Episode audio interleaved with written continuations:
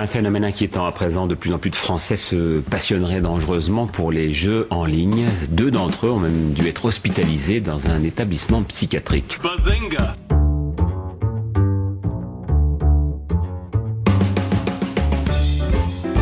Il ne se nourrissait plus, il s'est enfermé dans sa chambre trois semaines durant en se prenant pour son avatar, un elfe de la nuit. Bazenga et on constate aujourd'hui que les séries sont parfois beaucoup plus violentes que les films. Et il faudra aussi parler des dessins animés, notamment des dessins animés japonais qui sont exécrables, qui sont terribles. Bazenga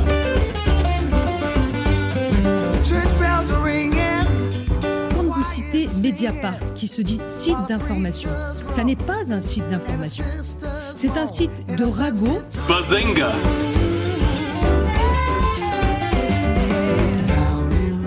Souvent des jeunes qui passent leur journée derrière un écran à se goinfrer des meuporgs. Bazenga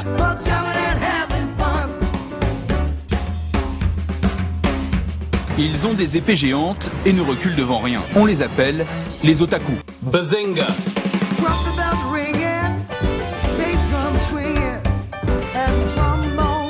Je suis ingénieur en informatique, je me sens bien avec les ordinateurs. Bazinga manière générale, la liberté pratiquement totale qui règne sur Internet, qui se joue des frontières, permettent de créer des réseaux qui peuvent se révéler donc très très dangereux.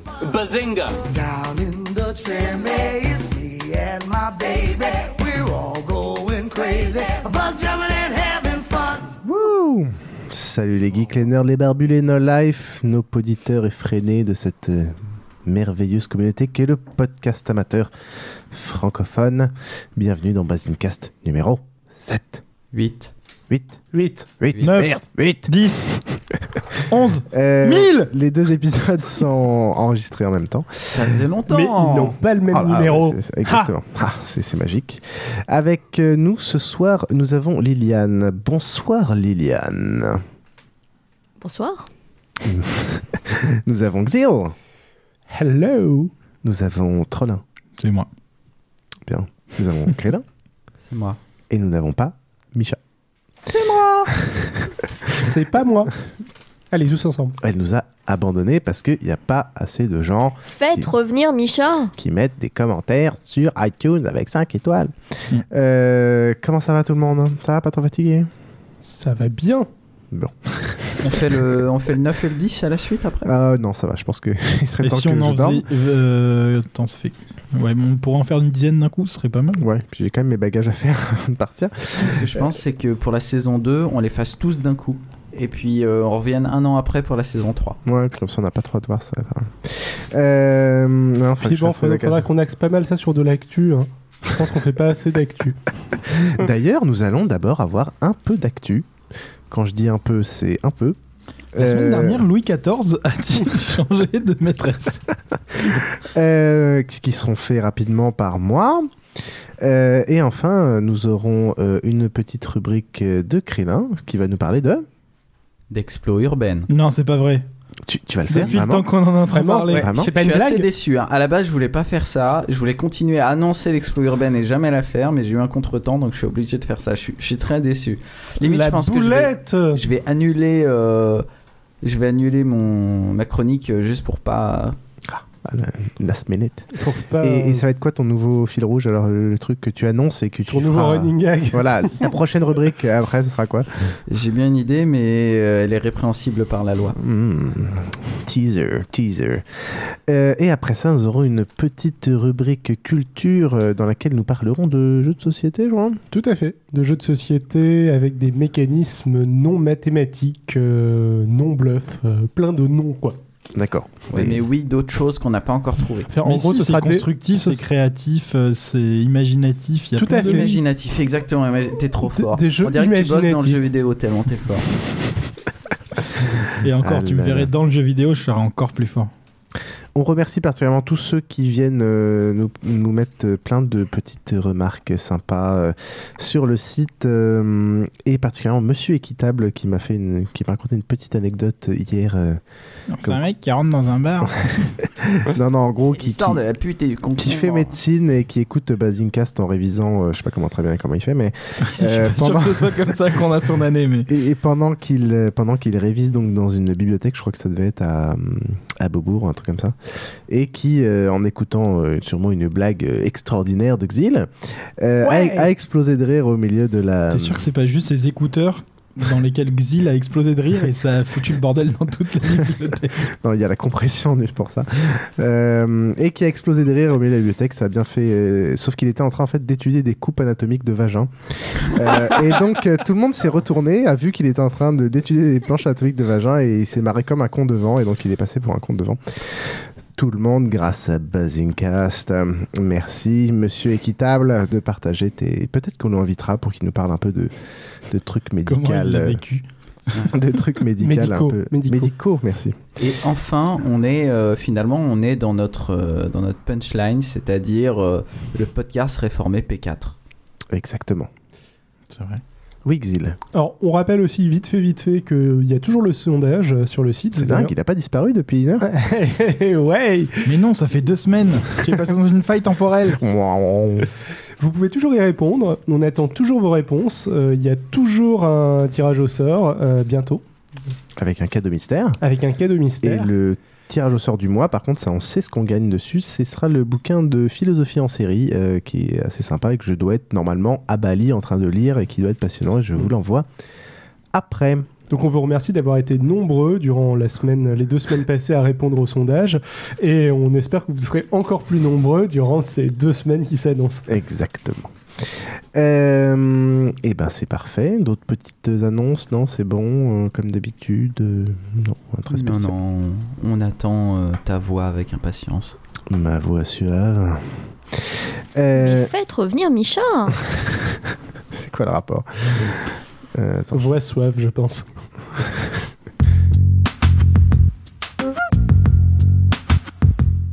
Après avoir perdu trois oreilles, Qu'est-ce que c'est que ça nous passons Ça y est, nous sommes repassés dans le futur. news. Est-ce que nous sommes toujours dans deux semaines, dans quatre semaines Je ne sais pas. Nous passons aux news et euh, un sujet d'actualité qui, alors, peut-être que cette fois-ci, mais après un mois, le, le Japon a vraiment explosé ou pas. Mais en tout cas, il s'avère que j'ai repéré un, un post euh, sur le blog donc, du post.fr qui a disparu après que je l'ai lu, étonnamment, et qui parlait du boom de l'exportation de burkas imperméables vers Tokyo. Euh, il s'avère que les Tokyoïtes, euh, ayant peur des retombées radioactives, ont, euh, ont vraiment spammé un, un, un site de commande de burkas euh, pour pouvoir justement, ils ont trouvé que c'était une très bonne idée pour s'équiper, pour se protéger des pluies et Oui, des tombées et des radioactives. Oui, Xil. Je dis une connerie ou n'importe qui peut poster sur le post Non, mais là, c'est vraiment un article. euh, N'importe qui un article. article. Non, mais euh, n'importe qui non, mais fait des s'il a- articles. hein. S'il a été retiré, est-ce que c'est pas justement parce que c'était bidon Ah non, mais je pense que c'est. Ouais, peut-être, hein, mais en tout cas, c'est très intéressant. Ça m'a bien fait marrer, moi. Donc c'est peut-être maintenant, des news, c'est peut-être des blagues. deux. On ne sait pas. Non, non, mais c'est une information intéressante. Euh, le, le poste. Alors, Bien ouais, que fausse. Non, je il, je faut que je- vous sachiez qu'au moment où on enregistre, le 1er avril n'est pas encore passé. Euh, non, non, mais c'est un, un blog où Si, n'importe qui demain. peut poster des articles Tout à de fait. news? Et qui ensuite sont référencés sur Google News. Ouais, C'est quand même, tout à euh, fait. Ouais, c'est c'est de la merde le post en fait. Enfin, pardon. Ah bah bravo, c'est c'est pas très aussi, euh, il y a Exprimeo ou un truc comme ça qui est euh, pareil. Non, le, le post, le Qui est problème, c'est squatté que par c'est les un- vilpinistes d'ailleurs. c'est que c'est un mélange de euh, à la fois d'un- d'infos d'un site d'infos avec des vrais journalistes et d'infos euh, participatives et résultat euh, c'est vrai qu'il y a beaucoup de gens qui savent que quand ils veulent faire une bonne blague ils peuvent aller sur le post c'est comme ça qu'ils ont annoncé la mort il y a pas longtemps de je sais plus qui Oui, Liz Taylor, c'est vrai. Hein. Non les Taylor c'est vrai Charles Aznavour, c'est pas vrai par contre. putain pourtant ça, ça ferait du bien au monde Ouais, mais pas beaucoup à l'économie française. hein.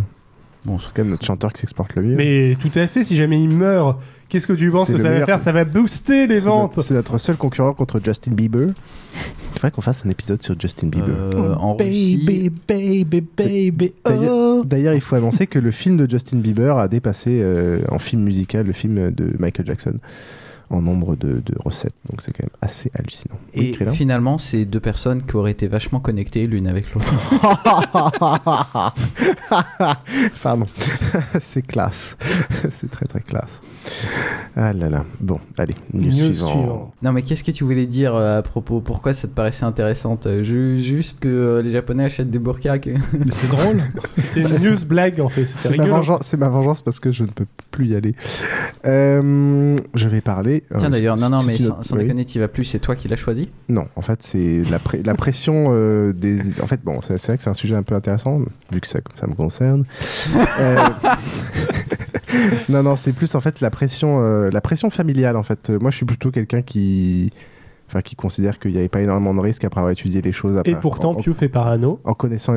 Oui, mais au niveau voyage, je considère que sous dans les pays où je vais, Non, je, je suis d'accord avec euh, toi, mais, on est obligé de prendre des risques et que analyser d'un point de vue franco-français, euh, il y a toujours une question. J'ai toujours réussi à convaincre ma famille que je, ben, je suis allé dans un endroit, dans un endroit où il y avait des coups d'État et des endroits où il y a des maladies pas possibles, pas de transport, etc. Toujours après que tu passes. Ça, exactement. Ça, j'ai réussi à gérer. euh, mais il y a quelque chose en France euh, qui est la radioactivité, qui est Tchernobyl, qui fait que j'ai l'impression que la génération de nos parents, euh, et même euh, ceux après, euh, il y a un traumatisme fort, et ce qui fait qu'il n'y a, y a aucun, aucun débat pragmatique Rationnel. ou rationnel. Il n'y a aucune rationalité. Donc au bout d'un moment où j'ai réussi que je n'arrivais pas à les convaincre, et où il y avait une telle pression de mes frères et sœurs, ma famille, mon entourage, que je savais que, en gros, euh, si j'avais un, un cancer dans 15 ans, euh, il gna. d'un autre Cela côté, ouais, Vas-y. faut, faut avouer que au vu des évolutions du truc, c'est pas non plus complètement safe. Oui, mais en même temps, bon, euh, je je pense pense qu'au moment où vous allez écouter ça, ce sera totalement. Ouais, euh, je pense que déjà ça sera résolu, il y a des choses qui auront changé, mais je pense qu'au-delà de, de la radioactivité, euh, à un moment c'est quand même euh, relativement anecdotique si tu, si tu vas pas dans, dans le mauvais endroit, mais par contre, il y a tout un, je sais pas ce que tu avais prévu comme circuit au Japon, mais il y a, il y a un tas d'endroits qui sont dévastés euh, juste par le tremblement de terre et le tsunami. Oui, non, le but, Et ça c'est le nord, coup, et le but, a c'est pas- dans un peu ton voyage, quoi. Enfin, Oui, si, non, si t'avais et- prévu et- des et trucs. surtout euh, aller faire des touristes dans des zones dévastées, c'est ouais, pas c'est forcément. euh, pas sympa, quoi. euh, c'est pas sympa. Moi, je considère que si tu peux le faire, mais pas aller dans ces zones-là pour supporter l'économie du pays, euh, c'est quand même tu dois maintenir ton ton voyage. Et j'allais pas dans les zones et au pire tu t'adaptes. Et moi, j'allais plutôt au sud et à Tokyo. Euh, après, euh, comme c'est une question de rationalité, euh, c'est pas possible de.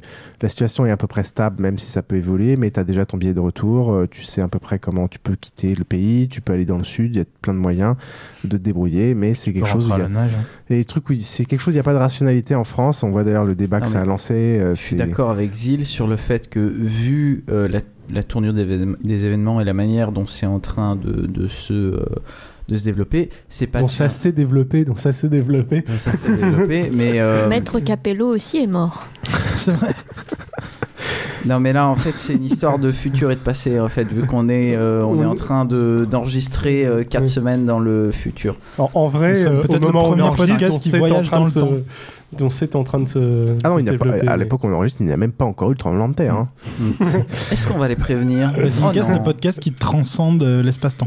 Euh, Exactement. donc, euh, Le cri, là. c'est vrai que le problème, c'est pas tant euh, les radiations que la contamination. Et là, euh, c'est-à-dire que euh, tout- toutes les particules radioactives sont en train de se balader, euh, d'aller euh, dans les sols et compagnie. Et euh, tu commences à arriver dans les. C'est-à-dire que si tu vas juste après le problème, c'est pas trop grave. Il n'y a pas eu l'accumulation. Ouais. Mais, mais plus t'attends, Mm. plus ça s'est transféré d'abord au hum, comment euh, d'abord au Nappe phréatique. Non, puis aux- végétaux. c'est surtout aux végétaux, Voilà, puis et ensuite aux animaux, mangés, etc. exactement. Et au final, euh, ça devient de plus en plus dangereux.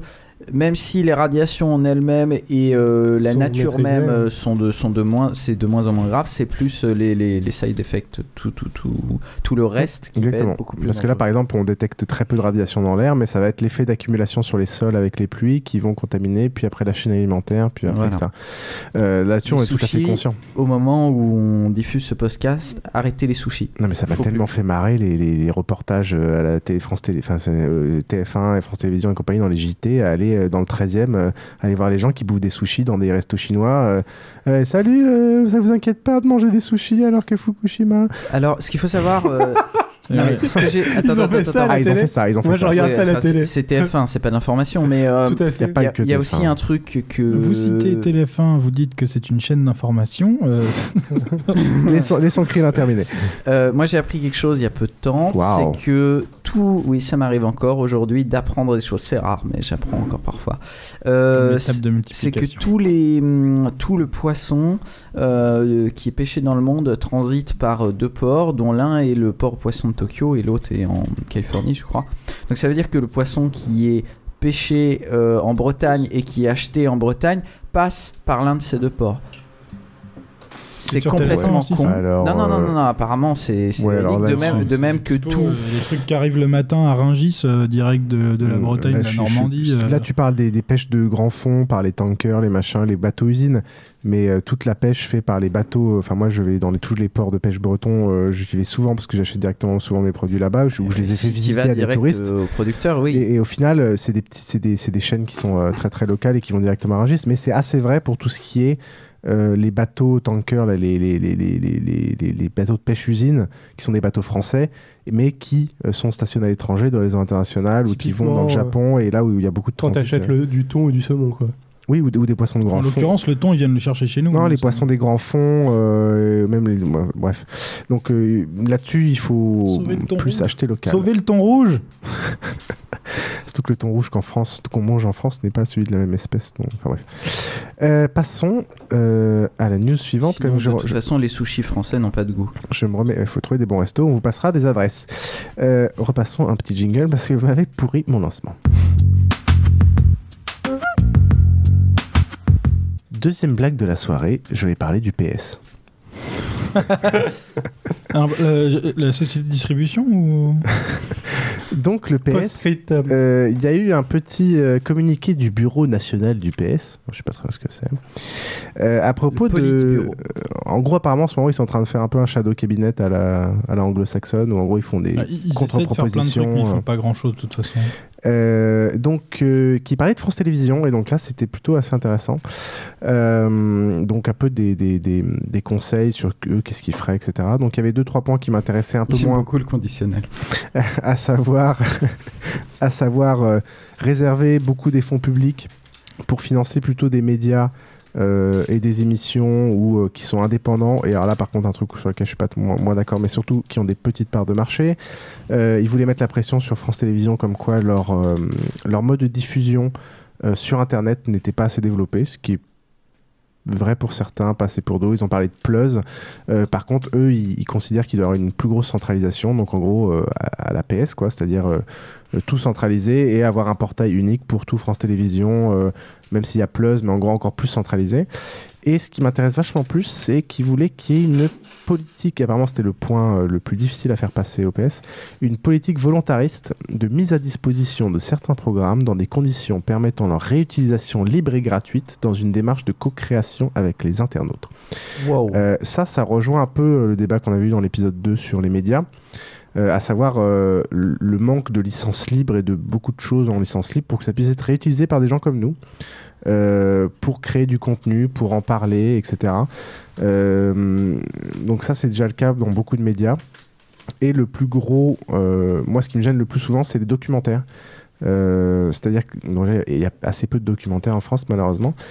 et en plus, ces documentaires ont, un aspect légal et un aspect droit d'auteur qui est assez particulier, dans le sens où les, gens qui font des documentaires ont accès à des données historiques. Y a beaucoup de données qui sont allées glaner euh, chez certains ayants droit, et les ayants droit leur ont toujours donné généralement un, droit de diffusion limité dans le temps. Donc par exemple, quand vous regardez Les Racines des ailes ou énormément de, de reportages, il faut savoir que vous ne pourrez pas les retrouver euh, à jamais. C'est-à-dire que le truc est valide pendant un certain temps, il sera jamais libre. Euh, vous pouvez acheter le DVD qui généralement vous coûte très cher. Et ils, sont rarement mis aussi en disposition longtemps sur Internet. Euh, parce qu'il y a plein de petits trucs où il y a des droits très forts dans ces reportages qui peuvent pas en gros réutiliser librement dans le temps. Donc à la fois, je pense d'une manière générale, ce serait bien que par exemple France Télé, que tous les JT, tous les machins, tous les reportages soient libres de droit, que ça puisse être réutilisé par, par plein de gens comme nous. et aussi que les, on revoit peut-être comment sont faits les documentaires ou la loi là-dessus pour qu'on puisse vraiment diffuser plus les docus en France. Euh, je sais pas si vous avez une petite, euh, une petite réaction là-dessus. ça me semble euh, très bien et très positif comme. ça me semble, oui, ça me semble étonnamment positif, sachant que Ce qui me semble vraiment étonnant, c'est que ce soit toi qui annonce une bonne idée du PS. mais bon, les bonnes idées du PS.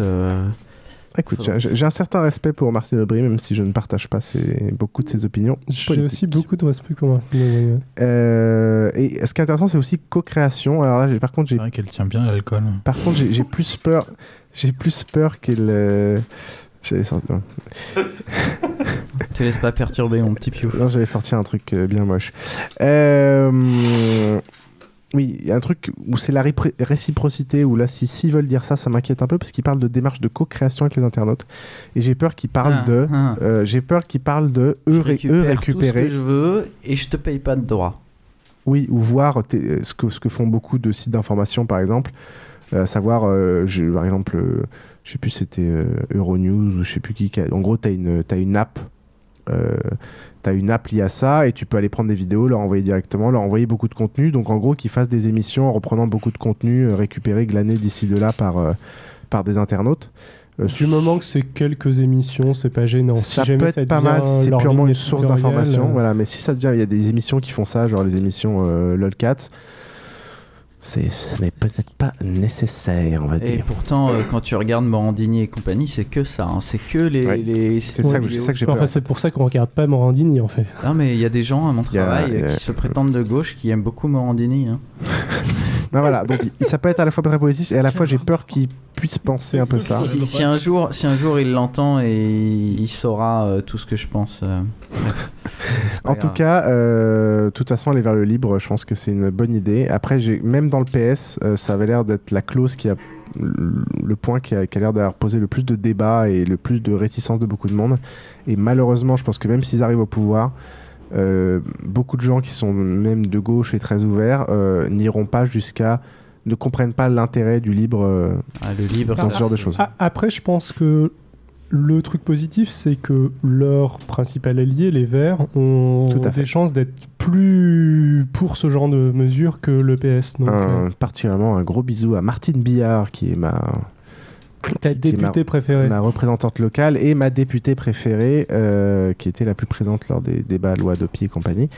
Euh, on fait des gros bisous à elle. Moi, ce qui me fait un peu peur dans ce truc du PS aussi, c'est que le dernier point dit il faut aussi que, le, au niveau financement pour l'audiovisuel public, euh, on est contre remettre la pub. On aimerait bien supprimer la redevance télé. Euh, ou l'augmenter, ça dépend. c'est des conneries. C'est comme euh, Jean Peluchon qui promet depuis 10 ans qu'il y aura tarif unique sur le. sur les transports en commun quoi et ça fait 10 ans qu'il le promet il l'a encore promis à la dernière et il le fera jamais donc plus de redevance le point qui me fait peur c'est en fait le le point où ils disent que résultat pour se financer, ce serait bien que les chaînes soient indépendantes et puissent vendre des choses, à savoir des produits dérivés et, des informations, des documents, ce qui fait ce qui va totalement à l'encontre de ce qui était dit précédemment, à savoir il faudrait que ce soit libre de droit. Euh, et ça, il y a une contradiction qui avait l'air assez. Euh, On peut vendre du libre de droit. Oui, mais bah, ça m'avait l'air un peu. Euh, un peu délicat. Euh, donc on va bien voir ce que ça donne. Mais de toute façon, je pense que on en reparlera en 2012. Moi, ce que j'aimerais pour France Télévisions, c'est euh, qui. Alors, notre président préféré a, a demandé à ce que. Obama Ouais. Kadhafi C'est un peu la même chose celui, que Kadhafi a, financé.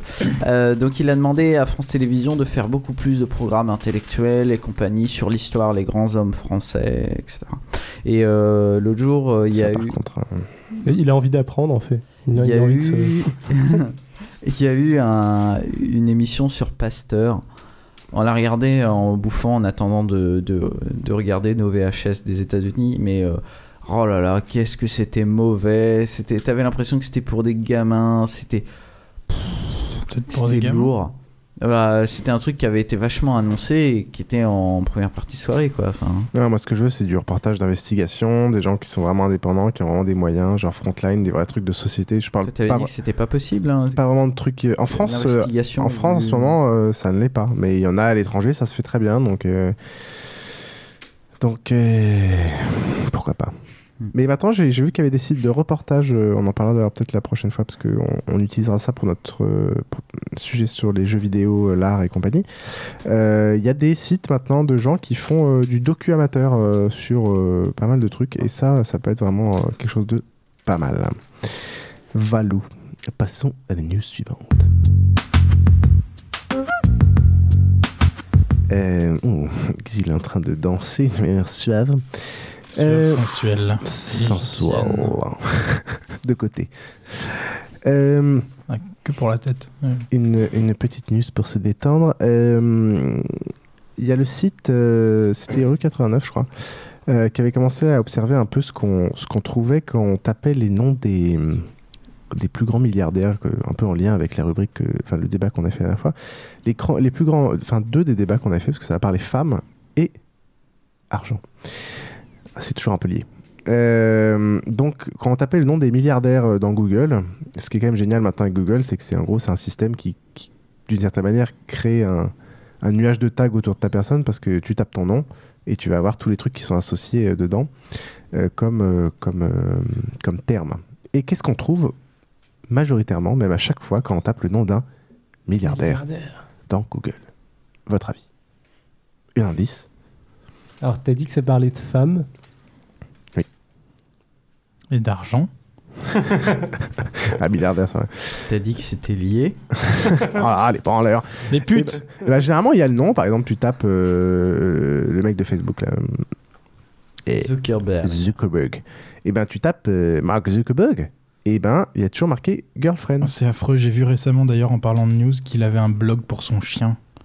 Qu'en ce moment, il, il, voulait se donner une bonne image, donc il, il bloguait à mort, il mettait du, du du, du, du contenu euh, du contenu euh, social quoi et que c'était un, ça avait l'air d'être un drame. Mon Dieu. Il parle avec son chien sur son blog. il poke, il poke tu, son tu veux dire que c'est pas son chien qui poste des news sur son Écoute, blog je crois que ce n'est pas vraiment lui. Je suis sûr qu'il ça, ça fait un moment que ça buzz en fait, surtout sachant qu'il y a à peu près 20 000 personnes qui, euh, qui se font virer de Facebook chaque jour. Non, c'est 20 000. Non, ils font, ils font de la modération euh, de 20 000 personnes par jour qui sont des mineurs, qui n'ont pas le droit d'être présents sur Facebook. Le chien, il est mineur ou pas? Ah mais il n'y a pas de question de mineur. il ne modère pas que ça. Euh, si tu as le malheur de mettre l'origine du monde. Euh, ah mais, on, non, mais on, est tout à fait d'accord. Mais la, news que j'avais vue, enfin qu'on avait tous vu à, ce moment, à ce truc, c'est les gens se demandaient comment est-ce qu'ils arrivaient à, faire de 20 000 modérations par jour sur des personnes mineures. Bref, ce n'est pas le débat. Donc quand on tape euh, Mark Zuckerberg dans Google, on trouve Mark Zuckerberg. Quand on tape les femmes. Girlfriend. Et c'est systématique pour tous les milliardaires. C'est-à-dire qu'apparemment, le premier truc que ah, les gens tu parles de l'autocomplétion Google en fait. Oui. Ah. J'avais pas du tout compris en fait. Non, moi non plus. Ah, en fait, t'es trop nul, Pio. Je t'emmerde, dis donc. Personne n'a compris. Je vais te couper ton micro, espèce de crevard. J'ai le pouvoir de la table de mixage. Micro, euh, et donc on trouve girlfriend systématique. C'est systématique pour tout le monde, euh, même pour les vieux. Hein. Euh, Schmidt. Mais plus ils sont vieux, plus il y a un S. Ah non, alors plus ils sont vieux, plus on trouve d'autres choses. À savoir mistress, maîtresse. Là, par contre, tu vois les, toutes les casseroles. Donc, tu tapes le nom du mec, tu as toutes les casseroles. Donc, c'est quand même ce qui pose aussi une question en lien avec notre débat précédent, à savoir la vie privée. C'est que maintenant, avec le système d'autocomplexion de Google, on, tu tapes le nom d'une personne, et tu as accès à une information qui est extrêmement importante en ayant scanné tous les sites web du monde, à savoir quels mots sont associés à une sorte de de tag à ta personne. Enfin, si je me dis pas, si je dis pas de bêtises, l'autocomplétion de Google, c'est basé sur les recherches Google. Donc c'est, si tu pars du principe sur le centre d'intérêt des, euh, des gens qui vont faire des recherches sur. Euh, oui, mais généralement c'est assez lié. Enfin, là. C'est terrible parce que c'est du droit à l'oubli à l'inverse. Tu ne sais pas un truc sur Justin Bieber par exemple et, euh, et, tu commences à taper Justin Bieber parce que tu vas voir son dernier clip Baby Baby Baby et pas le dernier. Hein. T'apprends euh, que euh, il a couché avec un poney. Baby Baby Baby c'est lui parce que moi j'avais vu un clip sur la rue de la rue Montorgueil Baby Baby Baby c'était vachement Non mais ça s'appelait pas comme c'est Baby O son, son, ah, D'accord. ouais tu, tu mine de rien tu. Je suis très calé en Justin Bieber. Justin Bieber. Ça balance les casseroles des gens alors que tu. Bah, c'est comme quand tu tapes le nom d'un politique français tu as le Dominique Strauss-Kahn juif, as systématiquement le mot juif et après chacun des noms des politiques français. Parce que les gens, apparemment, vérifient s'il est juif ou pas. Il y a oh, encore beaucoup d'antisémites. Et ça, c'est systématique. Hein. C'est pour tous les politiques français. Ouais. J'avais du mal à y croire, mais c'est assez incroyable. On veut juste savoir s'ils sont juifs ou pas, c'est pas antisémite, merde. Et donc, c'est juste pour savoir s'il faut voter pour eux ou pas, quoi. c'est normal. On veut pas les tuer. C'est le point euh, qui fait euh, une fois par trimestre un débat sur euh, qui est franc-maçon dans le gouvernement. non, c'est peut-être l'Express. Ah, bah, c'est l'ensemble des hebdomadaires, donc le point, l'Express, le Nouvel Obs. Bah, c'est simple, hein, c'est Immobilier de France, Grande Loge. Immobilier de France, Grande Loge. D'ailleurs, il y a un podcast qui s'est créé sur la, sur la maçonnerie. je ne l'ai pas encore écouté. Exact. On peut-être faire, Exactement, peut-être faire une critique de ça dans pas très longtemps. C'est un truc qui est lié à Déco ou rien à voir? Déco avec Valérie Damido bah ouais, pour la maçonnerie. Oh là là là là là, Tu parles de son ravalement qu'elle a jamais fait Non, en fait, c'est lié à, Tous Ensemble. C'est la version française de Extreme Makeover Home Edition, euh, Les Maçons du Cœur. Ah, mais c'est sur TF1. Sauf que ça n'a pas de budget, c'est beaucoup plus drôle. ah, par contre, là, on n'a pas le budget de vous refaire, là, c'est pas possible. Euh, donc, en gros, euh, apparemment, bah, pour moi, c'est juste des nanas qui cherchent à savoir si les mecs ont. Alors, soit c'est des mecs qui se disent ah bah dis donc le milliardaire qu'est-ce qu'il doit avoir comme une super meuf? J'aimerais bien savoir. Ou soit c'est des nanas euh, pas, pas vénales du tout hein, qui veulent savoir si c'est moyen de le draguer ou pas quoi. je pense que c'est bêtement l'intérêt people. Je pense que les nanas qui sont susceptibles de draguer Bill Gates ne vont pas euh, chercher Bill Gates girlfriend sur en tout cas ne vont pas chercher suffisamment en masse. elles savent pas utiliser Google surtout. Tu sais qu'il y avait un moment donné euh, dans, dans l'autocomplétion de Google US quand tu tapais I like, hmm. tu le sais ça Vas-y. Non? C'était un truc, euh, je, je me souviens plus exactement de la formulation exacte. C'est Ce qui était complété, c'était euh, j'aime euh, scotcher mes pouces. je l'avais pas vu Pour faire comme si j'étais un dinosaure.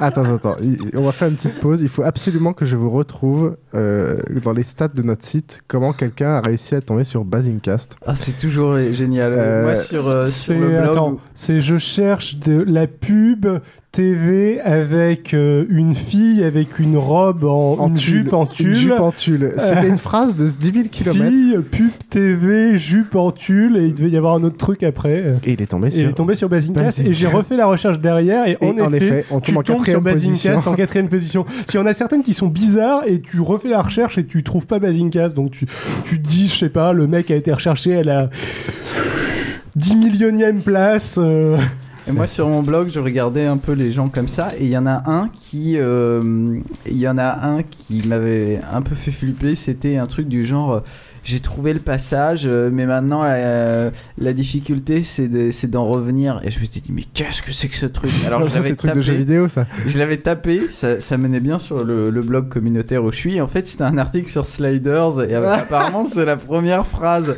Mais mine de rien, quand tu tapes ça, tu te dis, mais qu'est-ce que c'est que ce bordel? Généralement, c'est des mecs qui, ont, qui cherchaient absolument pas notre site. Ouais, moi, ce qui, enfin, euh, le plus gros hit que j'ai vu en nombre, c'est quand même Basingcast Misha dans Google.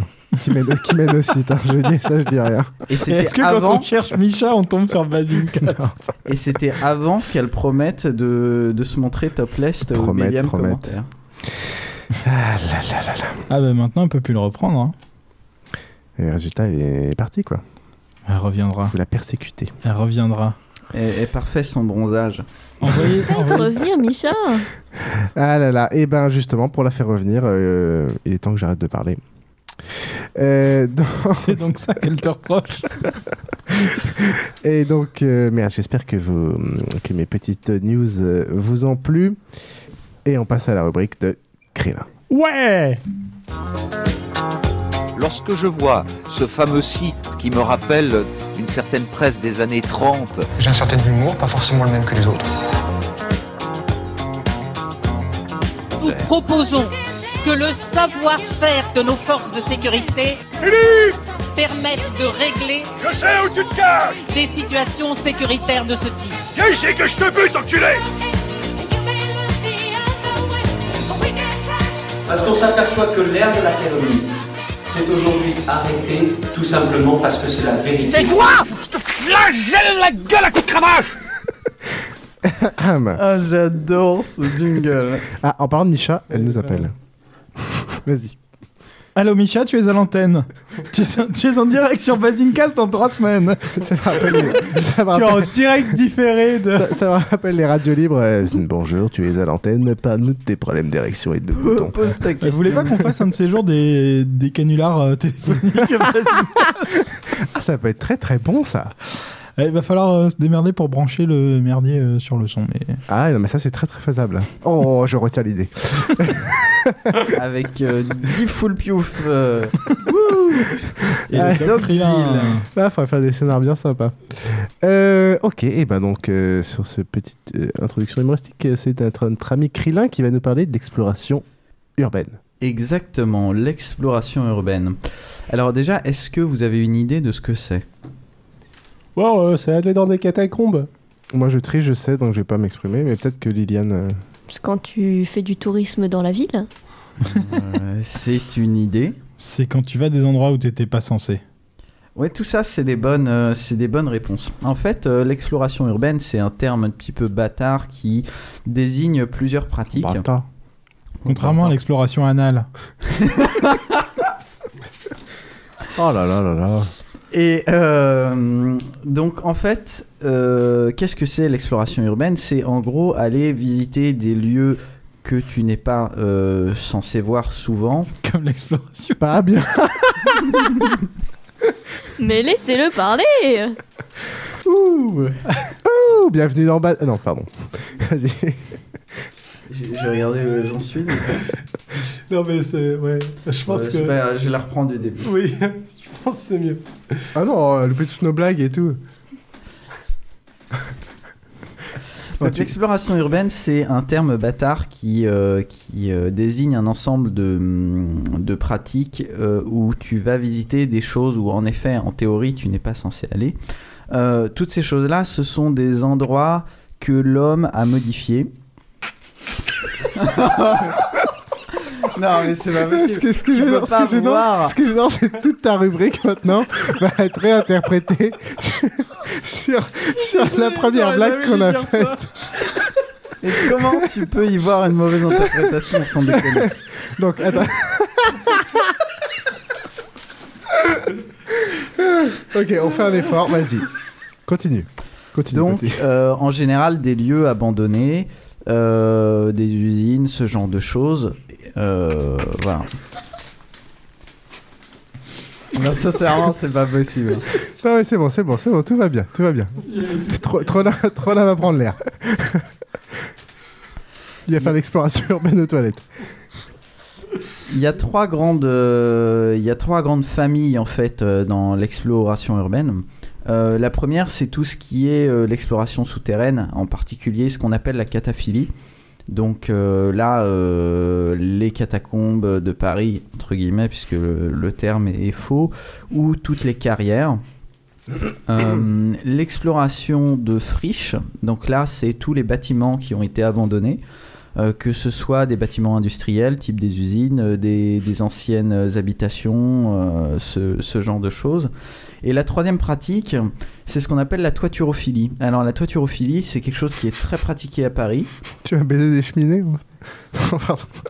La toiturophilie, euh, ça consiste euh, à explorer les toits, en fait, à monter à des échafaudages. Euh, pour avoir une vue souvent de nuit des toits de Paris et de faire des super photos puisque tu, tu, as des vues magnifiques en général. C'est les Yamakasi, mais qui prennent des photos. Euh, ouais, alors euh, c'est des gens qui euh, montent pépèrement un échafaudage et euh, pépèrement euh, posent l'appareil photo et pépèrement attendent que la pause de 30 secondes à 2 minutes elle soit prise. Ouais, mais je préfère les imaginer ninja sautant. Ouais, ninja illettré dans un, film de Luc Besson. Il y a un mec qui a fait de la toiturophilie il y a pas très longtemps sur le toit de l'université de, de Californie du Sud. Euh, je sais plus laquelle, c'était en Californie. Il s'est fait suspendre. Bah parce ouais. Il n'était pas tout seul. Alors euh, j'ai des amis qui ont fait de la toiturophilie sur euh, la préfecture de Paris, la préfecture du premier arrondissement. Et euh, quand ils sont donc ils sont pas fait choper en montant, ils sont restés une bonne demi-heure là-haut, ils étaient bourrés en plus. Quand ils sont descendus, ils ont rien trouvé de mieux que de sauter à l'endroit où il y avait un flic, donc ils sont un peu fait euh, et sermonnés. Et euh, le mec à un moment leur a fait, mais vous savez que c'est le deuxième bâtiment le plus surveillé de France après l'Elysée. Donc bon, ça leur a un peu foutu les boules. Mais bon, les flics ont été. C'est pas, rassurant. ouais, voilà, c'est ça les flics ont été euh, relativement compréhensifs. Hein. Mais ne le faites pas, c'est pas bien. C'est mal. Donc voilà. Basingcast refuse toute culpabilité, responsabilité. Toute incitation. Voilà. Alors, euh, qu'est-ce qu'on va voir euh, donc euh, plus précisément Qu'est-ce qu'on fait en, exploration urbaine?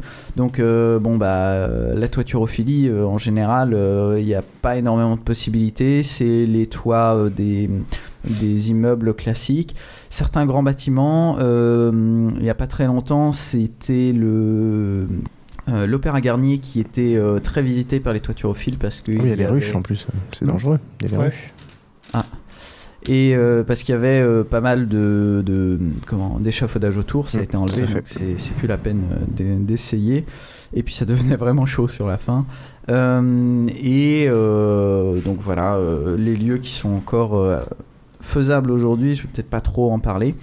Euh, c'est le genre de truc où il faut être plutôt le premier pour euh, pas parce qu'après les, les, flics sont un peu prévenus et ils font plus attention quoi. Être un peu le premier. C'est compliqué. En fait, si je veux pas en parler particulièrement sur la toiturophilie, c'est que c'est quand même une pratique qui est très dangereuse. Tout à fait. Et ce sont des lieux qui sont encore utilisés, contrairement à l'exploration de friches.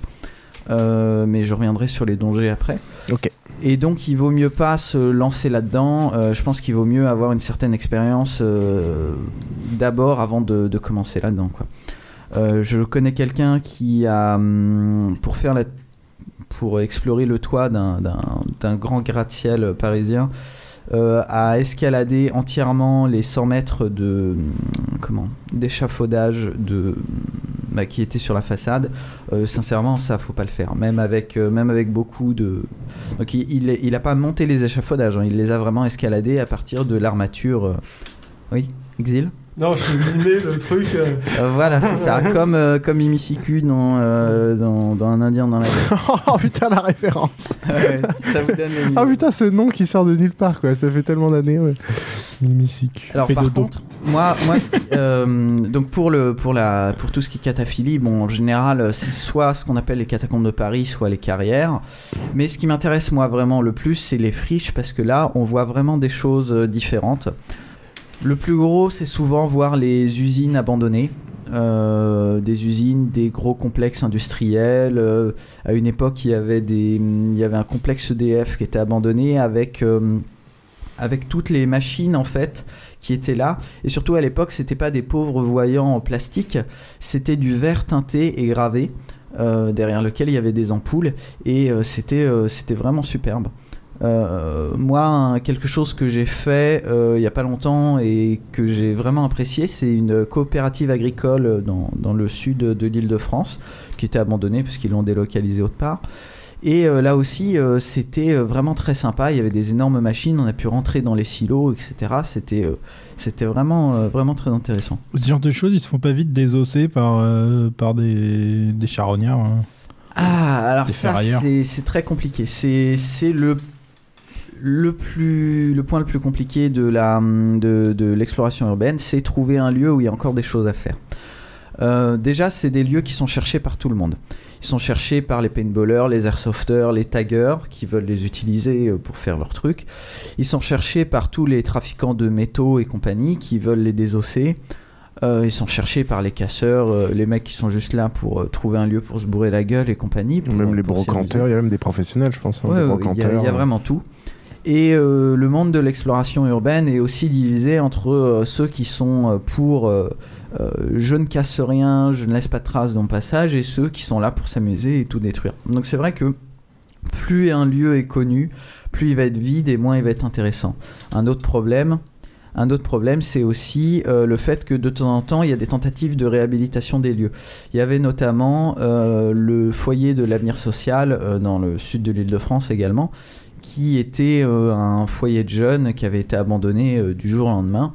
Et à l'époque, il y avait, euh, enfin à l'époque, il y a encore trois ans, il y avait plein de d'artefacts humains, donc par exemple des vieilles boîtes de cornflakes en métal, des plein de choses, c'était très sympa à visiter. Depuis, euh, il y a eu une énième tentative de réhabilitation. Tout ce qu'ils ont fait, c'est vider les lieux complètement. Et aujourd'hui, c'est juste des pièces vides et c'est pas très intéressant. Je suppose que c'est tous ces petits objets qui donnent le charme au lieu aussi. Voilà, exactement. Que ce soit dans les usines ou euh, dans les manoirs ou autres, c'est vraiment les traces de vie qui sont intéressantes. Ouais, euh, oui, ça, me faisait penser à un lien que euh, Lily avait partagé sur euh, Google Reader où tu voyais un, un asile qui avait justement été recouvert de tags, enfin pas forcément recouvert, mais euh, pas mal euh, recouvert de peinture, etc., qui était exploré, euh, je pense, enfin complètement abandonné et exploré par, par des gens, et ça, ça, donnait un monde absolument surréaliste que tu, que tu voyais en photo. On essaiera de vous retrouver. Mais il y a deux aspects. Je pense que aussi le, visiter quand il était désaffecté, mais que personne n'y avait touché, ça devait être assez ouf aussi, quoi. Aussi, ouais, mais là, là tu avais un mélange entre les trucs qui avaient été rajoutés et qui étaient surréaliste hmm. et l'endroit qui était les deux sont euh, intéressants je pense assez glauque euh, je pense que moi j'arriverais pas à m'empêcher par exemple tu me parles de je croise un je vais dans un endroit je vois des vieilles boîtes de cornflakes en métal et tout j'aurais du mal à pas looter en fait euh, c'est ça le gros problème. C'est aussi le lootage, c'est un problème. Est-ce que tu vas laisser la chose pour laisser le prochain qui va voir et qui va se dire waouh c'est joli. Ouais mais quand tu sais que la moitié des gens, si c'est pas toi qui le loot, ça va être le suivant. Voilà, c'est ça le problème. C'est pour ça que les gens n'aiment pas euh, n'aiment pas donner les lieux qu'ils connaissent parce qu'ils aiment pas que ce soit. Euh, hmm, soit... C'est un milieu assez secret quoi. Est-ce que tu vas t'enfuir avec les fûts de bidons radioactifs? Euh, non, non, non, faut pas aller visiter l'ancien manoir d'écurie à, à Arcueil-Cachant, ça c'est pas une bonne idée. c'est vrai qu'ils envoient les noobs. Euh, je croyais qu'on l'avait délocalisé au Japon. Allez à Fukushima, exploration urbaine, là je crois qu'il est assez bon, tu peux y aller. Il y a d'autres, il y a d'autres choses qui sont sympas à visiter, notamment les fortifications. Alors euh, il y en a pas énormément en Ile-de-France, mais notamment sur tout ce qui est euh, dans l'est de la France avec Verdun, c'est des choses qui sont très sympas à, voir. Alors fortification, ça peut aller de Vauban à, Verdun, hein. il y, a vraiment de tout. Euh, et euh, pas très loin de la France, la Belgique est une zone sinistrée euh, superbe pour les, pour les explorateurs urbains. Il y a énormément d'usines, de brasseries et compagnies qui ont été abandonnées. C'est grâce à la Chine que tu as des que tu peux avoir tout ça. C'est grâce à la fin de l'ère industrielle, hein. ça date de, de, bien avant. Mhm. Voilà. Ouais, mon pays La Belgique alors sinon, dans... dans... pas Suisse il y a deux secondes Non, il Luxembourg. C'était pas la Chine C'était la Belgique, mais... Et sinon, des choses... tout ça, c'est mes pays. J'ai plein de pays. Ta gueule Non, non, c'est bon. Ah, mais des, choses un... ta gueule. des choses un peu plus euh, étonnantes que euh, je n'ai pas faites, bien sûr. Par exemple... Ah bah, de toute façon, toi, tu n'as rien fait. Tu es juste un observateur ah de gens qui t'ont dit, qui t'ont raconté. Euh, tout ça, j'ai lu dans Wikipédia. D'accord. Euh, je ne suis pas descendu dans un ossuaire euh, sous, à l'intérieur d'un cimetière. et... Un, ossuaire. Je n'ai pas ramené de crâne entier oh, et ni de fémur. pour les gens qui s'amuseraient à descendre dans les ossuaires et ou éventuellement dans, dans les carrières parisiennes du, du 14e, arrondissement euh, où il y a encore des ossements. Ce qu'il faut savoir, c'est que euh, bon, vous y allez, c'est interdit, ok, vous avez une amende. Si vous ramenez des ossements, ou si vous prenez des photos de vous en train de vous amuser avec les ossements, c'est de la violation de sépulture. Et là, c'est plus vraiment la même amende. Je me rappelle plus euh, le chiffre exact, mais c'est 5 chiffres. Et c'est passible de plusieurs années de prison. Et en plus, vous êtes un con.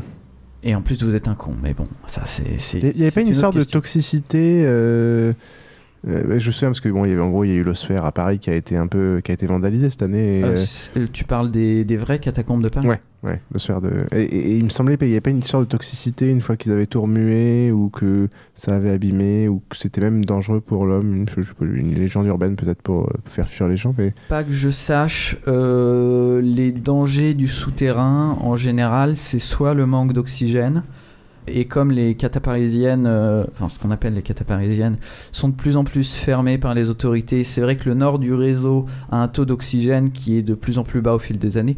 Il est encore largement au-dessus du, taux critique, ne hein, vous inquiétez pas, mais c'est vrai qu'il baisse. Euh, mais dans des carrières, ça peut être un problème. Et un autre problème, ça peut être aussi quand on fait des mines dans le nord, l'eau éventuellement, mais c'est surtout euh, bah, tous les gaz qui peuvent s'échapper, grisou notamment. Euh, les compères qui sont très très forts euh, dans l'explo urbaine, eux, ils ont du matériel de malade juste pour pouvoir aller dans des canaries. des canaries. Donc voilà. Euh, par rapport à ça, est-ce que vous avez des questions Moi, je pense qu'il y a des, lieux. J'avais vu, j'avais regardé quelques sites en fait. Et moi, les lieux que je trouvais assez ouf, c'était il y avait des vidéos de malades sur genre des. Les mieux que j'avais vu, je crois que c'était le un commissariat désaffecté qui était qui était juste mais totalement hallucinant quoi avec les vieux fichiers avec les vieux dossiers papier, des meurtres, des scènes de crime, des machins. Alors, tout ça, c'est la région de Chicago, je crois. Enfin, je sais plus ah, exactement. Euh, enfin, c'est une région ou Boston, je sais plus. Enfin... ça me fait penser à un truc. Euh, je, sais plus si c'était à New York. Je, je sais plus exactement si c'était en Amérique. Le euh, peut-être que tu connais Underbelly Project? Hmm, non, ça me dit rien. C'est en gros, c'est l'équivalent des. c'est pas. Bon, je vais peut-être dire une connerie parce que j'ai plus très bien l'info en tête mais c'est plus ou moins un équivalent des carrières parisiennes. Et euh, ils mettent en place en gros euh, des projets artistiques, tout ça. C'est assez fermé pour pouvoir y entrer, mais euh, ils postent des photos. Et c'est pas... Bah, je sais plus, j'ai l'info quelque part, je te la retrouverai, mais. Parce que je suis pas dans sûr les notes de l'émission. Je suis pas sûr qu'aux US il y ait beaucoup de carrières. Non, mais ils ont des systèmes d'égout. il y avait un mec qui avait fait un challenge en traversant justement toute la ville mm. en jogging. D'ailleurs, c'est très habité euh, les égouts euh, déjà des États-Unis et particulièrement euh, des, de l'Australie. ils ont des réseaux d'égouts qui sont habités par des gens qui n'ont pas d'autant droits. Alors que chez nous, on a surtout des rats dans les égouts. Donc ce que je disais, c'est que je sais plus quelle est cette région, je, je crois que c'est autour de Chicago, qui est complètement dévastée économiquement. Et cette ville-là, où le commissariat a été abandonné du jour au lendemain, c'est la ville qui a fait banqueroute. Donc à partir de ce oh, moment-là, ils ont, euh, ils ont arrêté de payer les fonctionnaires qui sont tous partis. Les gens, ce qui est assez, génial, c'est que la façon abrupte que ça s'est terminé fait que toutes ces administrations ont laissé tout ça tel quel. Ah, il y a les munitions. Les mecs se sont juste barrés, quoi. C'est tout. Donc, euh, ouais, les flingues, les munitions, tout est rangé. T'as la limite la tasse avec encore du café dedans qui a séché. Enfin, c'est. C'est assez marrant. Et moi, l'autre aspect que j'aime bien aussi, c'est euh, plus les endroits où la nature a repris ses droits. On a souvent parlé de, ah, oui. on a souvent parlé de Tchernobyl. Euh, qui donne un peu des images comme on en retrouve dans euh, le film avec Will Smith. Là.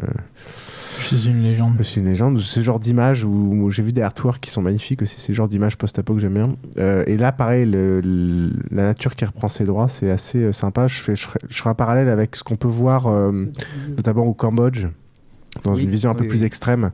Où là, c'est des vieux temples où ils ont laissé certains arbres et certaines végétations sans tout nettoyer et ça donne des visions assez intéressantes et des bâtiments modernes avec pareil des arbres qui poussent, la végétation qui reprend ses, ses droits, des, les animaux. Je trouve ça assez. Euh, bah, t'as la petite ceinture de Paris, non? Ah oui, t'as la petite, ah, ceinture, oui. petite ceinture. Euh, ben justement, c'est ça dont je voulais parler. Ah, oui. Juste un petit mot. Exil. Exil oui. Euh, juste un petit mot avant pour. on a cherché vite fait sur internet au niveau oui, d'Underbelly Project. Underbelly oh, Project, c'est à, à, New York. Et en fait, c'est une, c'est une galerie d'art dans une ancienne station de métro. D'accord. Ok. Euh, donc euh, justement, pourquoi est-ce qu'on fait ça? Euh, y a, Ça, c'est la, grande question. Il n'y a pas de... Il n'y a rien qui se dégage, il n'y a pas de tendance claire qui se dégage quand tu parles avec différents explorateurs urbains. Il y a plusieurs sous-tendances qui se recoupent, mais pas une grosse tendance. Déjà parce que entre les cataphiles, les toiturophiles et ce qu'on va appeler les fricheux, c'est vraiment pas les mêmes gens. Moi, je suis dans un, entre guillemets un groupe parce qu'on s'est formé petit à petit euh, d'une allez on va dire 10 quinzaine de personnes mais au final on fait pas les mêmes choses. C'est à dire que moi il y en a que j'ai dû voir deux fois parce que eux ils sont très toiturophilie alors que moi euh, pas du tout. Donc euh, donc pourquoi est-ce qu'on fait ça? Moi la raison qui m'a je pense sans m'en rendre compte le plus poussé à faire ça c'est mon amour du post-apo et le fait que c'était euh, clairement une vision post-apocalyptique qu'on avait en visitant ces lieux abandonnés, où les gens avaient tout laissé sur place, où on pouvait s'imaginer euh, comment ils avaient vécu, et où en effet la nature reprenait, euh, reprenait ses droits. Il y avait un chouette petit manoir à Saint-Rémy-les-Chevreuses. qui avait été complètement recouvert de végétation, c'était super. Il y avait du lierre partout, c'était vraiment sympa. Euh, et, ça, c'est vraiment un aspect, euh, se balader là-dedans. Euh. je pense que je partage tout à fait ton, ton point de vue là-dedans. Mm. C'est et il y, a aussi un peu d'aspect transgression d'interdit, exploration euh, dans le sens un peu euh, pas tactique mais un peu euh, infiltration ce genre de truc ou pas trop c'est juste si, si. alors ça va dépendre ça va dépendre des, des, endroits où tu vas aller. Il y en a certains qui sont gardiennés et donc il va falloir faire attention il va falloir faire gaffe. S'il y a des sirènes de flics peut-être que tu t'es fait repérer. Est-ce que le vigile il t'a vu? Le chien qui aboie depuis tout à l'heure est-ce qu'il commence à, à éveiller la suspicion etc ça va dépendre il y a l'aspect adrénaline, clairement, beaucoup plus dans les endroits où il y a des gens. enfin où c'est gardienné, notamment les gens qui font des, de la toiturophilie. Et puis il y a aussi l'aspect euh, à la fois j'aimerais savoir ce qu'il y a derrière. Euh, enfin, je sais pas si euh, quand vous baladez dans le métro, vous vous rendez compte de tous les couloirs qui sont fermés, qui sont cachés. Voire même les stations entières qui sont fermées. Les stations entières, il y en a qui ont été fermées, il y en a qui n'ont jamais été ouvertes, etc. Et ça, c'est des trucs qui, qui fait envie. On, a envie de savoir ce qu'il y a derrière. Tu as une station notamment qui, qui, qui n'a jamais servi, qui servait que à à, faire des démos, euh, à installer les affiches. Et c'était une sorte de showroom pour les pubs, pour les publicités en fait. Hmm. Il y, a, il y, a, en parlant de pub, il y a une des, une des stations qui ont été fermées qui est très connue aujourd'hui parce que euh, tu as des vieilles pubs en céramique qui datent de, Tout à fait. je sais pas, il y a 60 ans, 70 Et ce, qui est extrêmement dommage, c'était il y a deux ans où ils ont commencé à gratter dans toutes les stations euh, les panneaux publicitaires et où pendant euh, plusieurs semaines, selon là où tu te baladais, tu revoyais dans tous les métros les anciennes pubs. Euh, c'est dommage qu'ils aient pas. Euh, enfin, il y avait vraiment un truc à faire. Moi, parfois, quand je descendais dans le métro, je me retrouvais dans les années 60, 70, dans les années 80. Les anciennes pubs des années 70 Ah ouais, ils ont, ils ont, ils ont, ils ont superposé quoi. Ah, ils n'en ont pas superposé autant. Ah bah, si. Ce qui gratte régulièrement quand même, c'est souvent. Moi, il me semble que gratter. Enfin, peut-être maintenant, depuis les années, euh, je sais pas, 90. 20 ans d'affiche, ça doit faire une sacrée épaisseur. Mais ce qui est en hein, dessous. Non, mais je pense hein. peut-être qu'ils ont gratté, justement. Genre, ce qu'il y avait en dessous, ils l'ont pas gratté. mais maintenant, depuis 20 ans, peut-être qu'ils grattaient. Mais pas jamais jusqu'au bout, quoi. Et c'est quand ils ont fait la réflexion, réflexion totale, notamment sur la ligne 1. Sur la ligne 1, il y avait vraiment des trucs euh, magnifiques, quoi. C'est pas des trucs, genre, ils ont enlevé des. Euh, enfin du carrelage ou des trucs et ils ont retrouvé de l'affichage. Ah, mais ah oui, ça se trouve, il y avait peut-être une couche de, carrelage dessus. Hein. Il y avait peut-être une couche de carrelage dessus. Il, me semble avoir vu des. Et il y avait aussi d'ailleurs des, des, anciennes cartes euh, de métro aussi. Hum, oui, euh, en dessous du carrelage. Vu un truc du genre. En dessous du carrelage, tu, tu tombais nez à nez euh, avec des anciennes cartes. Enfin, c'était vraiment. Eh ben, c'est tout ça que on découvre justement dans l'explo urbaine, c'est ces, ces, ces, vieilles choses. Alors, je l'ai pas faite et depuis ça a été très abîmé, mais notamment il y a la, la ligne de métro entre guillemets qui était faite à Noisy-le-Grand, qui n'a jamais été ouverte. Et euh, j'ai vu les photos, c'était superbe. C'est-à-dire que c'était ambiance très euh, années 80, euh, avec les vieilles machines à pièces pour récupérer ses billets, etc. Et tout ça, c'est des trucs qu'on revoit, qu'on retrouve. Quand j'ai visité, quand je n'ai pas visité, pardon, des CEA abandonnés, tu retrouves aussi. Ah, les CEA. Ouais, tu retrouves aussi des, des, des, des vieilles affiches, des vieux modes de vie, des, euh, voilà. Et euh, quand tu hum, la recherche française, monsieur. Voilà. Nous ferons d'ailleurs un Bazinka spécial avec un invité chercheur. Ouais. Tout aussi abandonné que. ouais, c'est clair. Et euh, il y a un truc qui est très sympa aussi, c'est quand tu visites les manoirs du début du XXe siècle les maisons de maître, etc. Où là, tu. Euh, déjà, les, c'est superbe. Il y a, y a, mon, mon, bijou, mon, truc préféré, euh, je dirais pas où c'est évidemment, euh, c'est un, une grande maison avec un. Enfin, patio, enfin, c'est vraiment superbe, que des boiseries. C'est du faux parce qu'en réalité, ça a été fait dans le style néo-gothique au début du XXe siècle, mais c'est vraiment superbe. Les salles de bain sont, sont gigantesques et. Euh, euh, enfin, faire des photos là-dedans. Ah oui, bah, j'oubliais, euh, une des raisons principales que de, de, l'exploration urbaine, c'est les gens qui aiment faire des photos. Ça, évidemment, avec ça, bah, euh, notamment dans les katas avec les lampes, euh, les, couleurs, euh, la lumière, les lampes acétylène. On ne croit pas qu'une LED, enfin on a l'impression qu'une LED ça donne de la lumière blanche, mais pas du tout, ça donne de la lumière bleue, la lampe acétylène de la jaune. Tu, tu, peux avoir vraiment beaucoup de jeux de couleurs là-dessus. Et comme souvent tu es dans le noir, tu utilises énormément la lumière et ça peut donner des photos très très sympas. Alors maintenant, les deux derniers aspects importants qu'il faut mentionner.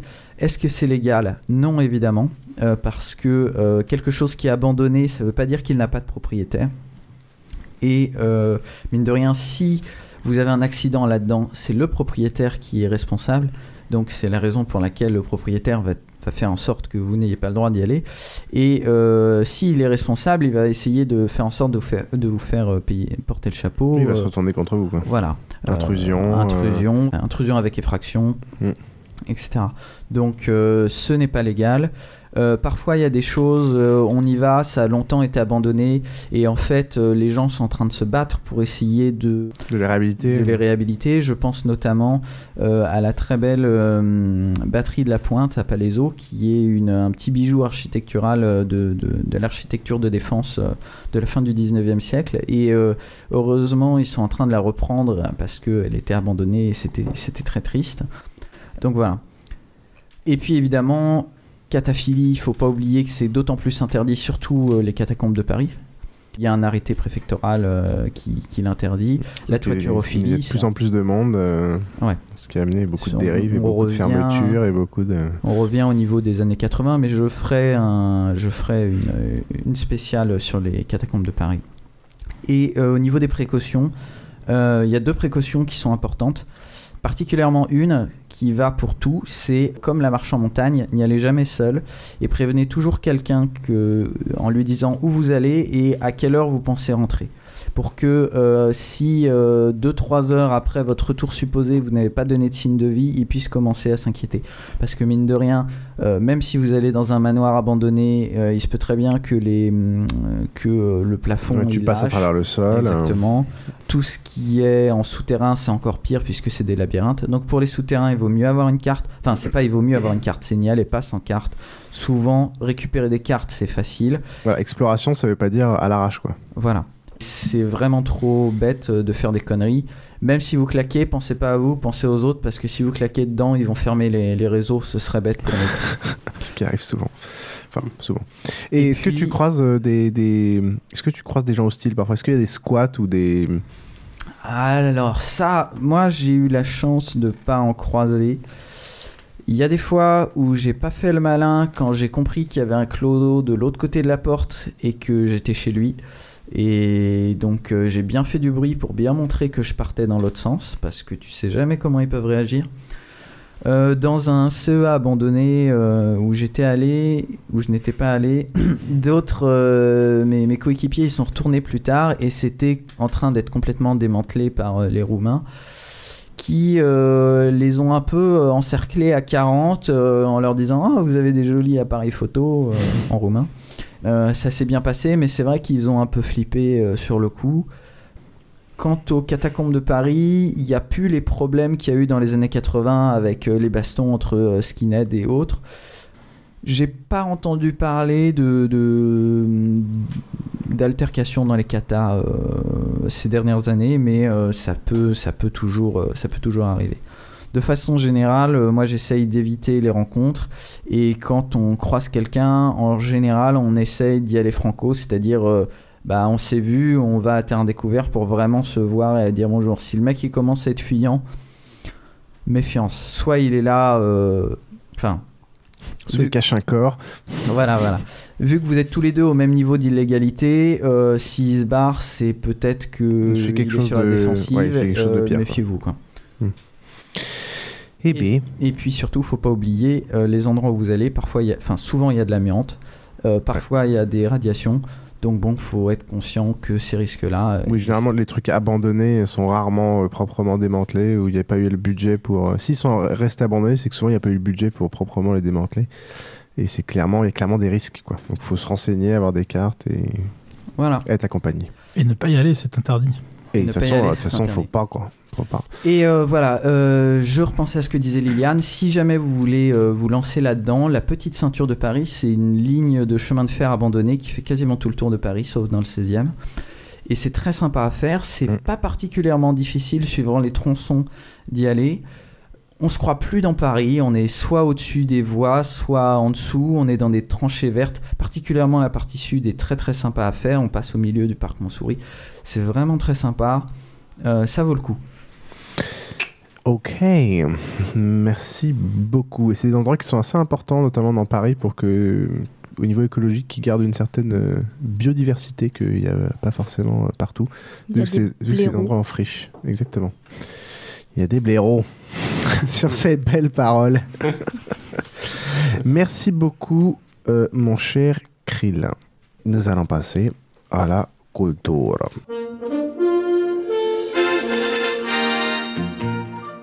culture.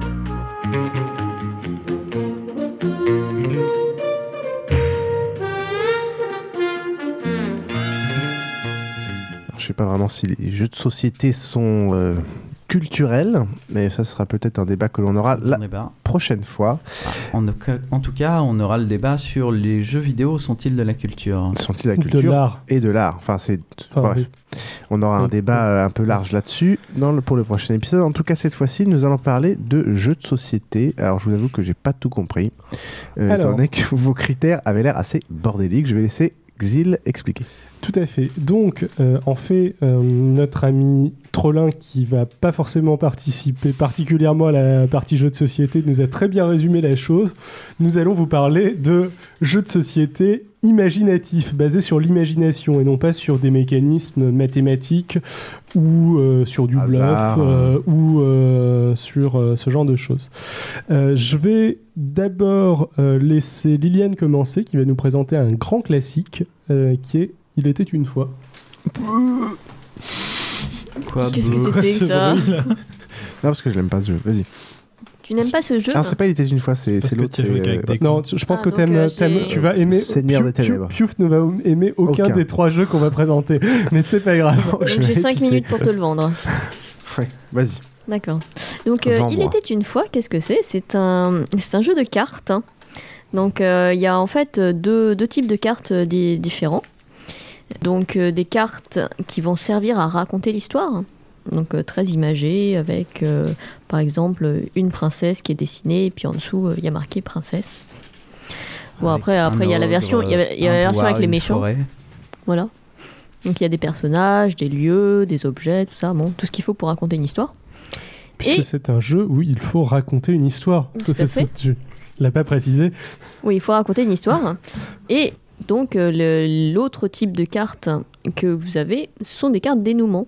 Donc par exemple, euh, ils vécurent heureux, ils eurent, euh, se marièrent et eurent beaucoup d'enfants. C'est marrant, mais c'est toujours à celle-là qu'on pense. Bah oui, la princesse, forcément, il faut qu'elle se marie. Mais bon, ça peut être autre chose. Hein. Ça, peut être. Qu'est-ce qu'il y a d'autre comme exemple Oh, je ne sais pas. Tu as le dragon et le royaume fut délivré de la malédiction. Par exemple. Exactement. il y en a des tout pourris. C'est toutes les cartes dénouement qui se passe en sous-marin. Alors là, dès que vous en avez une, vous savez que euh, c'est plus possible. En sous-marin Ouais, genre. Euh, et Parce que moi, j'ai euh, toujours vu des versions Heroic Fantasy où il y avait. Oui, oui, mais mais il y en a. le vaisseau spatial attaqué. non, non, non, non, non. C'est toujours, c'est toujours, mais c'est genre. Sous l'eau. Voilà. D'accord. Oui, oui, oui, c'est marrant dans ce sens-là. et, euh, et, le royaume des flots fut délivré, euh, je sais pas quoi, de la malédiction, etc. Enfin bon, il y a des trucs qui sont vraiment très imagés. Et donc, en gros, si tu commences pas la partie en, en forçant le truc, euh, une aventure de petite sirène, t'es couillonné, quoi. En fait, le, le, le, principe du jeu, c'est évidemment, il faut commencer par Il était une fois. Et là, vous racontez une histoire en posant successivement vos cartes. Donc, par exemple, il était une fois, euh, là j'ai la carte euh, La Petite Vieille, donc une petite vieille, dans un endroit précis, peut-être une auberge, quelque chose comme ça. Euh, voilà. Donc, vous racontez votre histoire. Et le but du jeu, c'est d'arriver à poser votre carte de dénouement. évidemment, les autres peuvent vous interrompre si je dis, il était une fois une petite vieille qui avait dans son coffre euh, un magnifique trésor, et là, quelqu'un euh, quelqu'un a la carte trésor. Donc, euh, cette personne pourra poser sa carte trésor, l'interrompre et reprendre le fil de l'histoire. D'accord, donc si tu as dit un mot, par exemple, un mot particulier dont toi t'as pas la carte, mais quelqu'un a la carte correspondant à un mot, il peut t'interrompre. Tout à fait. Voilà, donc le but c'est plus de raconter une jolie histoire en, euh, disons en, groupe euh, plutôt que de plus que de gagner hein, de, mon, point de vue. c'est parce que t'es une fille. C'est pour ça que ça me plaira pas, c'est ça C'est pour ça que ça te plaît pas. non, mais je, vais quand même. De gens qui veulent absolument gagner à ce jeu. Oh. Ah, non, mais c'est vrai que j'ai souvent beaucoup envie de, de gagner. D'ailleurs, je vais vous raconter l'anecdote. a généralement super beaucoup envie de gagner, en mais généralement les autres joueurs, non, non, non, elle gagne tout le temps. Mais, mais surtout que généralement, elle s'adjuge le rôle de déterminer quelles euh, choses dans ce que disent les autres sont ou pas cohérents. Donc, elle non, dit mais non, mais toi, tu peux pas dire ça, t'es pas cohérent. Mais par contre, elle, il y a plus personne pour lui dire que c'est pas cohérent. Donc, euh. écoute, l'expression ce bon vieux calamar existe. Continue. Vas-y, explique-nous. Faut être un peu bourré. Vas-y. Oui, donc euh, par exemple, on, enfin, on était parti sur une, sur une histoire de mouton bionique. Donc il lui arrivait tout un tas de choses. Et puis à la fin, Bon, à la fin, personne ne savait comment finir l'histoire, puisque tout le monde avait une carte. ils se marièrent, ayant beaucoup d'enfants, bon, voilà. Et il se trouve que j'avais une carte sur, sur la, une bergère donc je l'ai posé euh, euh, glorieusement. Vas-y, vas-y, mousse-toi, glorieusement. Voilà. Et c'est quoi le rapport avec la bergère? Bah, C'était un mouton bionique qui euh, retrouvait la bergère. Ah, et là elle se marie et a beaucoup d'enfants. Ah, bravo, c'est du, du propre. Bref. D'accord, et ok, ça, ça a l'air. Moi, j'ai un peu de mal avec les, les jeux Juste détail technique sur le point de règle que, que tu as peu précisé. Euh, euh, euh, on peut poser sa carte dénouement quand on n'a plus de cartes en main. Donc en fait, le but du jeu, c'est un peu de se débarrasser de l'ensemble de ces cartes pour pouvoir poser sa carte dénouement. D'accord. Et c'est pas trop la baston, justement, comme il n'y a pas des règles précises, entre guillemets. Il y a des règles très précises sur l'interprétation. ça dépend beaucoup des joueurs. Le, problème, c'est quoi Après, le, le, problème de la cohérence qui permet d'interrompre voilà, aussi. Il euh, faut faire très attention avec qui tu joues. Quoi. La, question de la cohérence, avec des gens bon esprit. Si je me trompe pas, dans les règles, ils disent euh, un truc du genre euh, si jamais quelqu'un dit quelque chose d'absolument incohérent, bien évidemment, ça peut pas. Enfin, faut arrêter. Enfin, il repiège des cartes, machin. Pour savoir si la chose est cohérente, ne vous, ne vous posez pas de questions. Le, au moment où quelqu'un dira quelque chose d'incohérent, les huées de l'ensemble des autres joueurs ne vous laisseront aucun doute.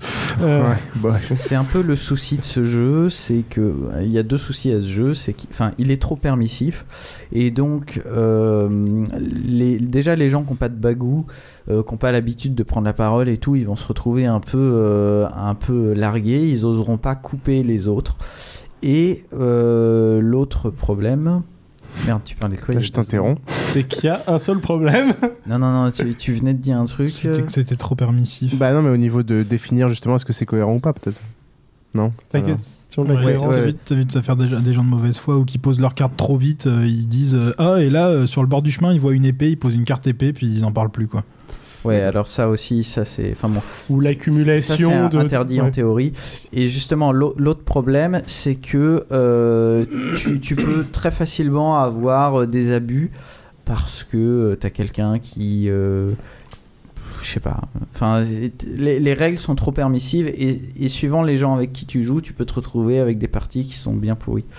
Bah, pour moi, la, le la question de savoir si c'est une partie pourrie ou pas se juge à la qualité de l'histoire qui est produite euh, et non pas au, à l'aspect euh, ludique, euh, ce qui serait le cas dans un, ce qui serait le cas dans un autre jeu. Mais je pense que ça, ça peut se jouer de plein de manières différentes et ça, ça dépend un petit peu des joueurs. Euh. Ah, mais c'est pour ça aussi que je disais que le but du jeu, c'est plus de raconter une belle histoire plutôt que de vouloir gagner absolument. Parce que si tu veux gagner absolument et que ton histoire au final elle est pourrie, bah, je considère que bon, euh, c'est pas. mais si tu laisses parler une personne pendant toute la partie et qu'il n'y a, a, pas d'interruption, euh, tu peux, il peut faire une très belle histoire, on s'emmerde. Hein. Pratiquement parlant, généralement, le, les un, un même joueur si on le laisse parler sans arrêt euh, depuis le début, va au bout d'un moment s'arrêter de lui-même. Sauf si c'est moi. ouais, ah, je sais pas que je joue avec vous. Tu, peux, tu peux y aller jusqu'à la fin. Mais le problème, ça reste quand même que euh, il laisse trop de pouvoir aux joueurs et les, les gens euh, se sentent parfois un peu perdus. C'est pour ça que ce problème a été très bien résolu dans le deuxième jeu de la génération suivante qui est oui au Seigneur des Ténèbres. Oui au Seigneur des Ténèbres. en gros. Dont je vais parler. Alors, oui au Seigneur des Ténèbres, c'est un petit peu le même principe qu'il était une fois. C'est-à-dire que c'est euh, un jeu de société où on doit raconter une histoire. Sauf que, bon, déjà, on change un peu d'univers. Dans Il était une fois, on était clairement dans l'univers du conte. Dans Oui Seigneur des Ténèbres, on tombe dans, grosso modo, de l'heroic fantasy façon Nullbuck, euh, un, peu, euh, un peu second degré. Ça se sent aux cartes, aux illustrations, etc. C'est règles même. Et aux règles, c'est un peu moins poétique. Et puis il y a un pitch qui est imposé, c'est-à-dire qu'il y a un joueur qui est le seigneur des ténèbres, et les autres joueurs sont ces larbins que le Seigneur des Ténèbres a envoyé effectuer une mission, qui est déterminée en début de partie par le Seigneur des Ténèbres, qu'ils ont lamentablement foiré. Le but du jeu pour euh, Lady Larbin, et de d'expliquer pourquoi est-ce que pour chaque larbin et d'expliquer pourquoi est-ce que ce n'est pas de sa faute, mais de la faute des autres larbins si la mission si la mission a échoué. Le Seigneur des Ténèbres est seul juge, c'est une espèce de MJ tout puissant de donner des mauvais points au larbin et le premier larbin qui a trois mauvais points perd la partie et la partie s'arrête. Euh, donc bien évidemment, il n'y a pas de carte dénouement. Il y a toujours des petites cartes euh, avec des illustrations euh, pour nous donner des idées sur quoi dire, si ce n'est que les règles sont encore plus permissives au niveau des cartes, dans le sens où il n'y a pas une nécessité absolue de les écouter, de les écouler. Il n'y a pas de et on en repioche sans arrêt, ce qui fait qu'on n'est jamais à court, on n'est jamais à court de cartes. Et il y a un autre type de carte qui nous sert à passer la main à quelqu'un d'autre, à l'enfoncer, etc., à accuser euh, quelqu'un d'autre. Au final, ça donne un jeu. Vas-y, Krillin. Ouais. C'est ça qui est important. Euh, comparé à l'autre, c'est que euh, autant dans Il était une fois, le but était de prendre la parole, ce qui est parfois dur pour les gens qui n'ont pas beaucoup de magou, autant dans Oui, Seigneur des Ténèbres, le but est de donner la parole. Donc quand on la reçoit, on ne se sent pas obligé de euh, on ne se sent pas obligé de couper quelqu'un, etc. Alors, ce qui est intéressant, c'est que tu, peux avoir deux utilisations justement de la parole. Soit tu veux t'en débarrasser parce que tu penses que c'est défavorable, soit tu essaies de la prendre pour essayer d'enfoncer quelqu'un. Donc il y a plusieurs tactiques et que quelqu'un peut bien l'utiliser en prenant la parole, quelqu'un peut mal se débrouiller, un qui va être discret va réussir à bien sortir, l'autre qui va... Alors, pratiquement parlant, je pense que c'est quand même très légèrement, c'est euh, kiff kiff et ça dépend des joueurs, mais en moyenne, je pense que c'est un tout petit peu moins accessible quand même que, Il était une fois. Dans le sens où c'est plus violent, dans Il était une fois, t'es gentiment en train de, ouais, euh, tu prends la parole un peu quand tu as envie de l'apprendre mm. et euh, tu racontes gentiment une, histoire, tandis que dans Oui Seigneur tes ténèbres, t'es en train de, t'as quelqu'un qui est en train de te dire ouais, c'est toi qui as euh, jeté euh, toutes nos armes à la mer en criant ouais, je veux tous vous tuer, de toute façon vous êtes des merdes et, et moi je travaille pour la gentille princesse qu'on devait tuer.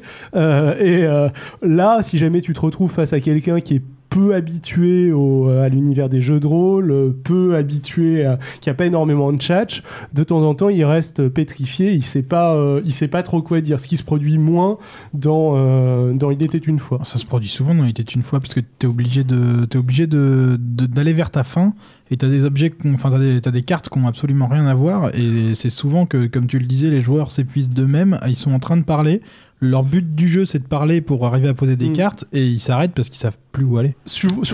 c'est quand même plus accessible. ouais. c'est quand même plus accessible que oui Seigneur des Ténèbres dans le sens où déjà euh, dans Il était une fois quand tu dois parler, tu sais quand quand tu vas parler. Donc t'as le temps de préparer ton truc.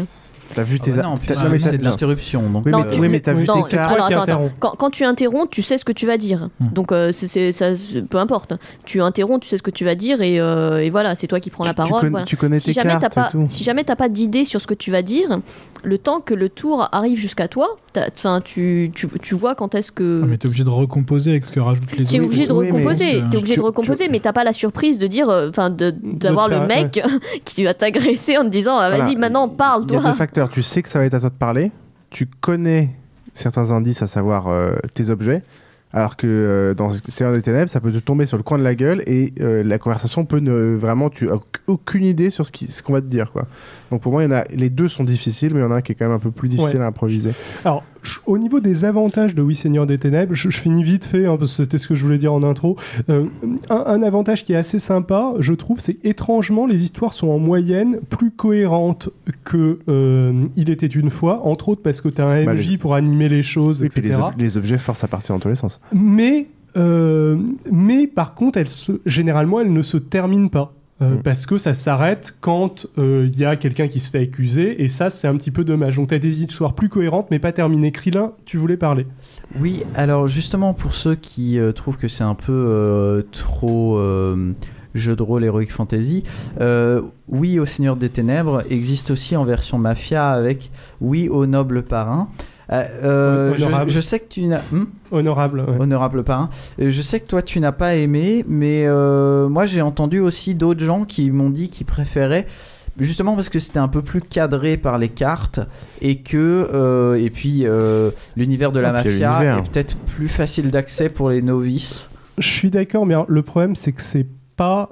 Enfin, faut pas dire que Honorable Parrain est un Oui Seigneur des Ténèbres dans l'univers de, de, la mafia. C'est un jeu avec des règles différentes euh, qui sont beaucoup plus mathématiques. très similaire. Euh, et euh, qui, généralement, en moyenne, plaisent plutôt moins. Enfin, c'est pas exactement le, c'est pas exactement le même genre de jeu. Tu vas sur Trick Track, euh, tu regardes la moyenne de Oui Seigneur des Ténèbres et la moyenne de de euh, Oui Honorable Parrain. T'as pas vraiment, enfin, t'as euh, genre 5 personnes qui ont noté Oui Honorable Parrain et ça doit être en moyenne à une ou deux étoiles, tandis que Oui Seigneur des Ténèbres est T'as vu, l'argument de, merde qui vient de te sortir Ouais, ouais d'abord. Qui va, noter sur les sites de, de, jeux, à part des gens qui justement ils jouent beaucoup et sont peut-être attirés par des univers. Ah non, oh, ouais, non, mais je, pense pas. C'est pas une question d'univers. Je pense que l'argument était foireux, de mécanique de, jeu. Je pense que l'argument était foireux. Apparemment, c'est deux jeux un peu différents. Peut-être que vous mettrez un petit résumé pour euh, et puis que les gens le testent. Euh. Apparemment, c'est les règles sont quand même différentes. Oui. D'accord. Ok. Et quand on est un newbie, vous pensez qu'il vaut mieux commencer par quoi? Par il était, une, fois. une fois. Il était une fois. D'accord. Ok. Mm, ouais. Oui, enfin, moi, sans je, doute. Mais bah, en, même temps, vraiment insister à jouer pas Il était une fois avec n'importe qui.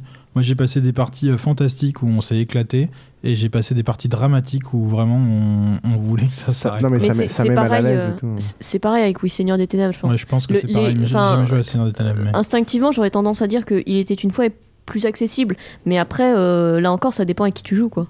Ouais, mais le, truc c'est que était une fois repose vraiment uniquement sur les joueurs, alors que Oui Seigneur des Ténèbres, t'as toujours le truc de dire euh, oui mais, c'est le, principe quoi. Hmm. Ouais.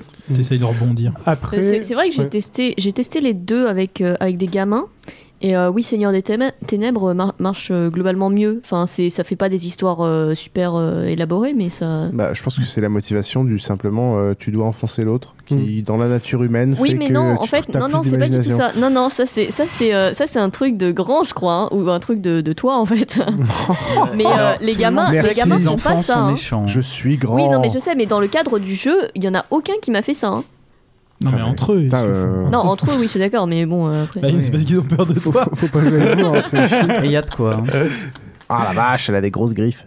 Euh, ouais, euh, vite fait. ce qui est sympa aussi, c'est que Oui Seigneur des Ténèbres peut être vaguement une simili-initiation à quelque chose qui ressemble un tout petit peu à du jeu de rôle. Voilà. Mais en même temps, c'est... il faut aussi avoir certaines capacités, certaines. Je suis pas sûr que ce soit le meilleur exemple parce que ça peut au contraire dégoûter peut-être du jeu de rôle dans le sens où on te présente d'abord la principale difficulté qui est improviser un truc total euh, euh, tout seul. C'est pas total tout seul, t'as des cartes, t'as des idées. Oui, mais alors, alors, que jeu de rôle, t'as le droit. Au début, quoi. Alors que jeu de rôle, t'as le droit de fermer ta gueule, t'écoutes le MJ, tu réagis quand tu veux. Il y a des trucs un peu tangibles avec des petits règles et des petits dés. Je suis pas sûr que ce soit une meilleure idée pour le. C'est une manière de d'initier au, moins un aspect du jeu de rôle. Moi, je, je, trouve que c'est une manière sympa, mais euh, après ça, ça, se débat. mais bon, voilà. Je pense que, je pense que a très envie de euh, parler de son jeu et je pense qu'il a raison vu qu'on a ah bah, pas mal de temps. Il l'a même sorti. Il l'a même sorti. Alors, il, est prêt euh, à, à, côté dans, dans la famille dans la famille des jeux imaginatifs, à côté de tous ceux où tu racontes des histoires, il y a euh, aussi toute la famille des Link et compagnie, donc qu'on a fait gagner euh, la, la ah, perdu, à l'épisode hein. précédent. perdu, À l'épisode précédent, où là le but c'est plus. Alors euh, Link en deux secondes, c'est essayer de reconnaître quelqu'un par des mots qu'on a en commun. Genre, euh, par exemple, les deux, euh, chacun va dire des mots et euh, les deux personnes doivent, doivent se reconnaître en disant bot, en, faisant penser à une botte chacun. Donc, il y en a un qui va dire asperge. J'ai rien compris. Ouais, enfin bon, c'est. je pense qu'on vous fera un article approfondissement, peut-être un peu à part et bien détaillé, en rajoutant quelques jeux en plus, parce que je crois qu'on en a tous un peu en tête, qu'on pourra détailler un petit peu sur le, sur le blog. Je me disais que c'était bête quand même de l'avoir fait gagner sans, sans, avoir expliqué ce que c'était. Alors celui que je vais présenter euh, moi, c'est un jeu qui s'appelle Dixit. Donc le principe de Dixit, c'est que euh, chaque joueur a des cartes. Aïe. Il y a un des joueurs. Donne-moi des cartes. J'ai une femme qui a l'air d'incanter une pomme. Voilà, donc chaque joueur a des cartes. Donc toutes ces cartes euh, ont, des images qui sont, qui sont très étranges. Il y a plein de détails sur il y a plein de détails sur, sur ces cartes. Euh, là, il y a une fille qui tient un ballon euh, sur un carrelage euh, avec des espèces d'arbres sur les côtés. Donc, c'est des cartes. chelou. Ouais, c'est chelou. Les, les, dessins sont assez poétiques, on va dire. on, on est plus dans l'univers du. Poétique dans le sens imprécis du terme. poétique dans le sens poétique. On n'est pas dans Naël, là, clairement pas. ah non, non, non, non, non, clairement pas. Donc là, par exemple, il y a un, y a un escargot en bas d'un escalier en colimaçon. Enfin. Et donc, il y a une personne qui va poser une carte euh, face cachée et qui va dire euh, un mot, une phrase, une expression, n'importe quoi. Par exemple, euh, Nicolas Flamel. Et Alchimie. Harry Potter. mais justement, là, il faut absolument rien dire, ah, sinon ça, ça fausse tout. Et tous les autres vont prendre une de leurs six cartes en main et la poser face cachée. Là, on va tout mélanger. Oui, ils vont prendre la celle de leurs six cartes qui leur évoque le plus le, le, mot. Voilà. Et on va tous les mélanger et les poser face visible. Et là, pour chacun des joueurs qui n'a pas parlé au début, il va falloir essayer de retrouver quelle est la carte originale que euh, la première personne a mise. Donc, euh, tous ceux qui retrouvent la carte marquent des points. Tous ceux qui ont fait croire que leur carte était la bonne marquent des points. Et euh, la personne dont on a retrouvé la carte marque des points si, seulement si, des gens, mais pas tout le monde, ont retrouvé sa carte. C'est-à-dire que si je dis Nicolas, Nicolas, Flamel et que tout le monde retrouve la carte ou personne, alors, alors euh, je ne marque pas de points et tous les autres en marquent. Parce que ça veut dire soit que j'ai fait trop difficile, soit que j'ai fait trop, facile. Hmm. En fait, c'est un peu comme le dictionnaire, mais en, en plus fin et, moins lourd avec des blagues, quoi. Oui. Non? Oui, ça, oui, ça, vend du rêve, hein, ce que tu viens de dire, ça. non, mais je veux dire, les, cartes, euh, les cartes permettent tellement de choses que euh, ça permet vraiment des interprétations. Et ce qui est les, les, cartes, je, je vais euh, revenir dessus. J'ai dit tout à l'heure qu'on était dans l'univers du conte. J'ai un meilleur mot. Les cartes sont oniriques. Exactement, ouais. ouais c'est très ça. C'est très très ça.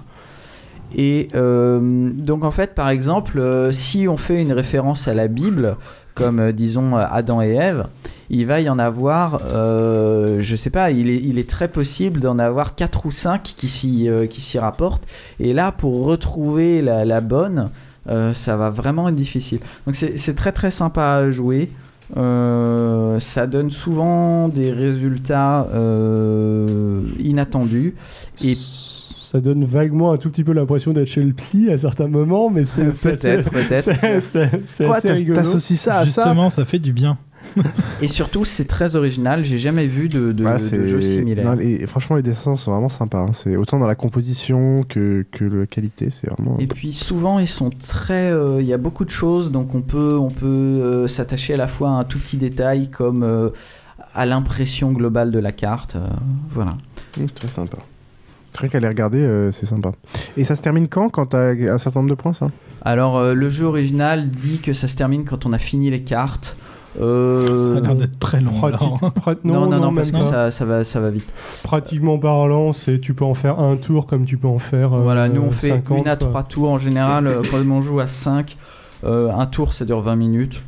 Donc, 20 minutes hein, Un tour de table, tu veux Un dire. tour de table. Ah oui, ouais, d'accord, ok. Ouais. Oui, c'est quand même assez long. Et, et oui, donc tous ces jeux-là tiennent. Un tour de table, c'est si tu veux, c'est à eux à 5, c'est 5 personnes mmh, qui mmh, euh, présentent un mot. Donc Et euh, donc, en gros, c'est tous des jeux qui tiennent dans la poche. Euh, c'est des jeux de cartes, des petites Alors, boîtes. la boîte de Dixit est très volumineuse. Alors, la boîte de Dixit est très volumineuse. très et volumineuse, vous pouvez l'acheter puisqu'elle ne sert à rien.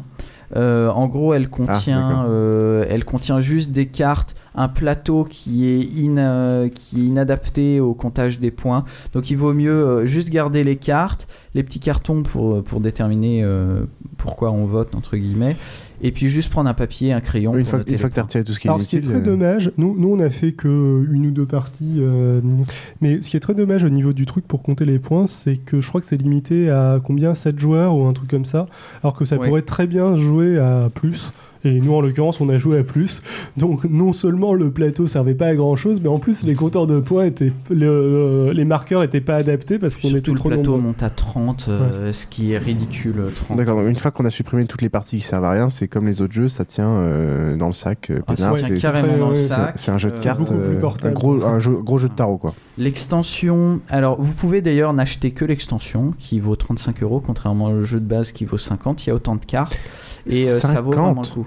Ah en France, le jeu est lié, le prix du jeu est lié à son format, indépendamment de tout ce qu'il contient.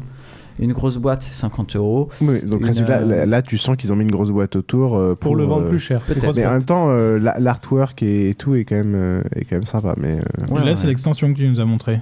Non, là, c'est un mix des cartes à la fois de l'extension et du, et du jeu. Mais c'est dans la boîte de l'extension, non?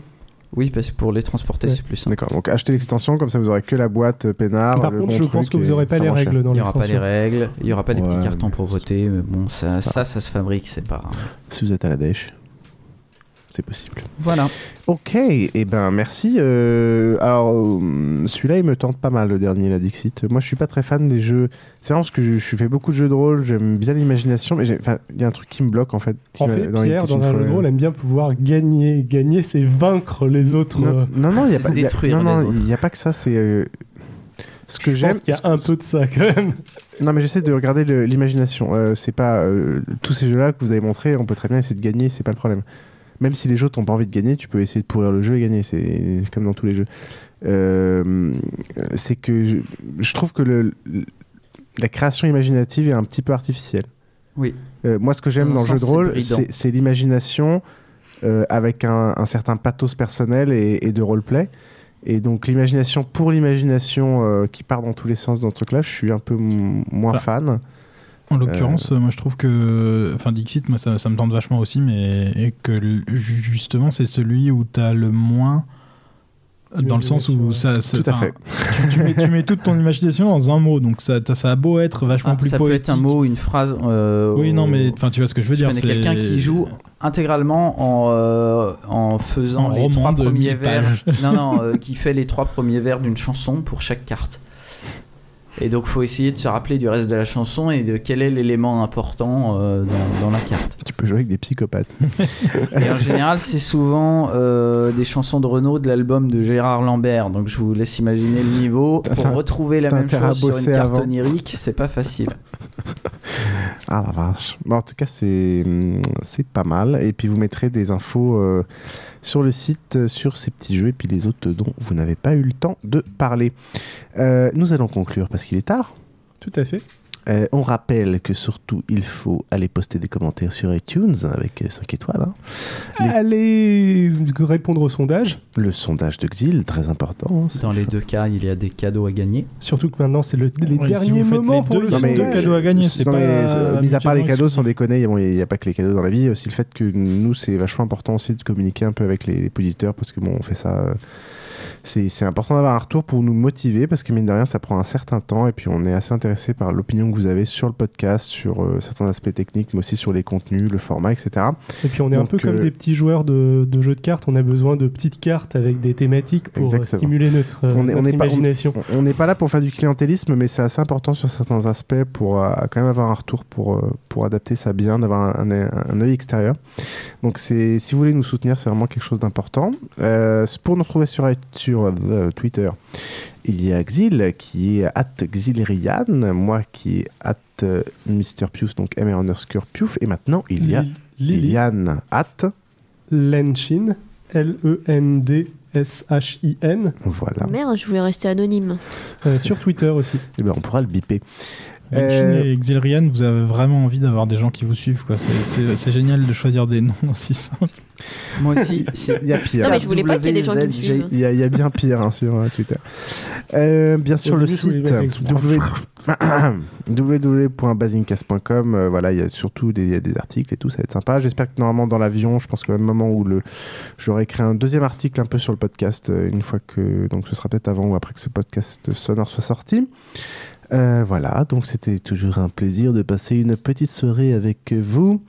On espère que Micha sera de retour très bientôt, normalement, pour le prochain. faites revenir Micha Faites revenir Micha, vous savez ce qu'il vous reste à faire.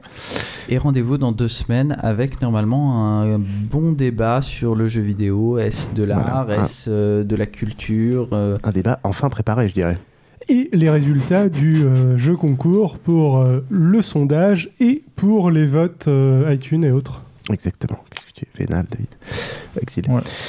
Et eh ben, sur ce mot de la fin, euh, nous allons vous souhaiter euh, un bon 15 jours et on se retrouve très bientôt pour de nouvelles aventures. Ciao à tous Ciao Bonsoir Antoine a refusé ce soir de prendre un verre avec Marie. Elle avait envie de le voir, elle en avait besoin aussi, oui, mais ce soir c'est pas possible. Il a un rendez-vous avec une fille hypersensible qui va pas bien en ce moment. Il l'a connue sur internet par un blog sur la solitude. Depuis le mardi, il se mail, ça efface ses inquiétudes.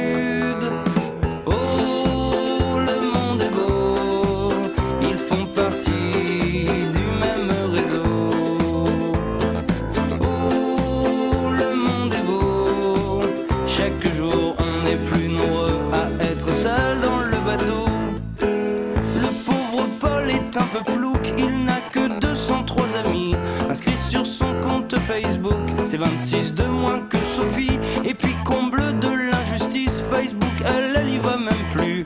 Elle dit que ça fait trop 2010. Du coup, Paul est un peu perdu.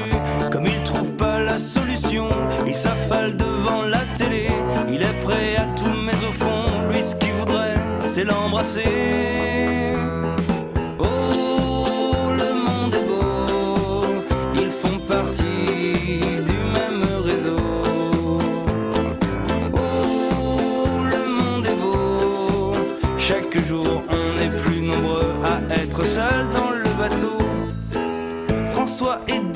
Il craque, il est au bord de la dépression, car il s'est fait piquer son Mac avec tous ses contacts. C'est con, depuis il est sous gardénal, car il lui faudra bien deux ans pour se refaire une vie sociale et pour retrouver tous ces gens. Antoine, Sophie, Paul et les autres, ses meilleurs amis où qu'ils soient, les siens et peut-être les nôtres, qui souvent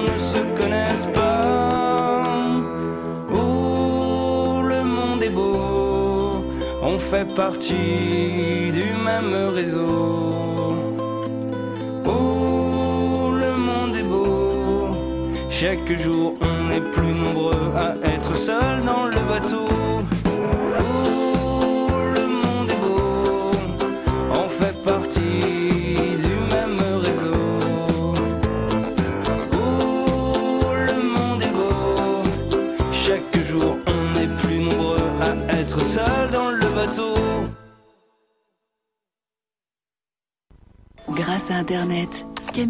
Plein de choses. Tu viens dîner, ma chérie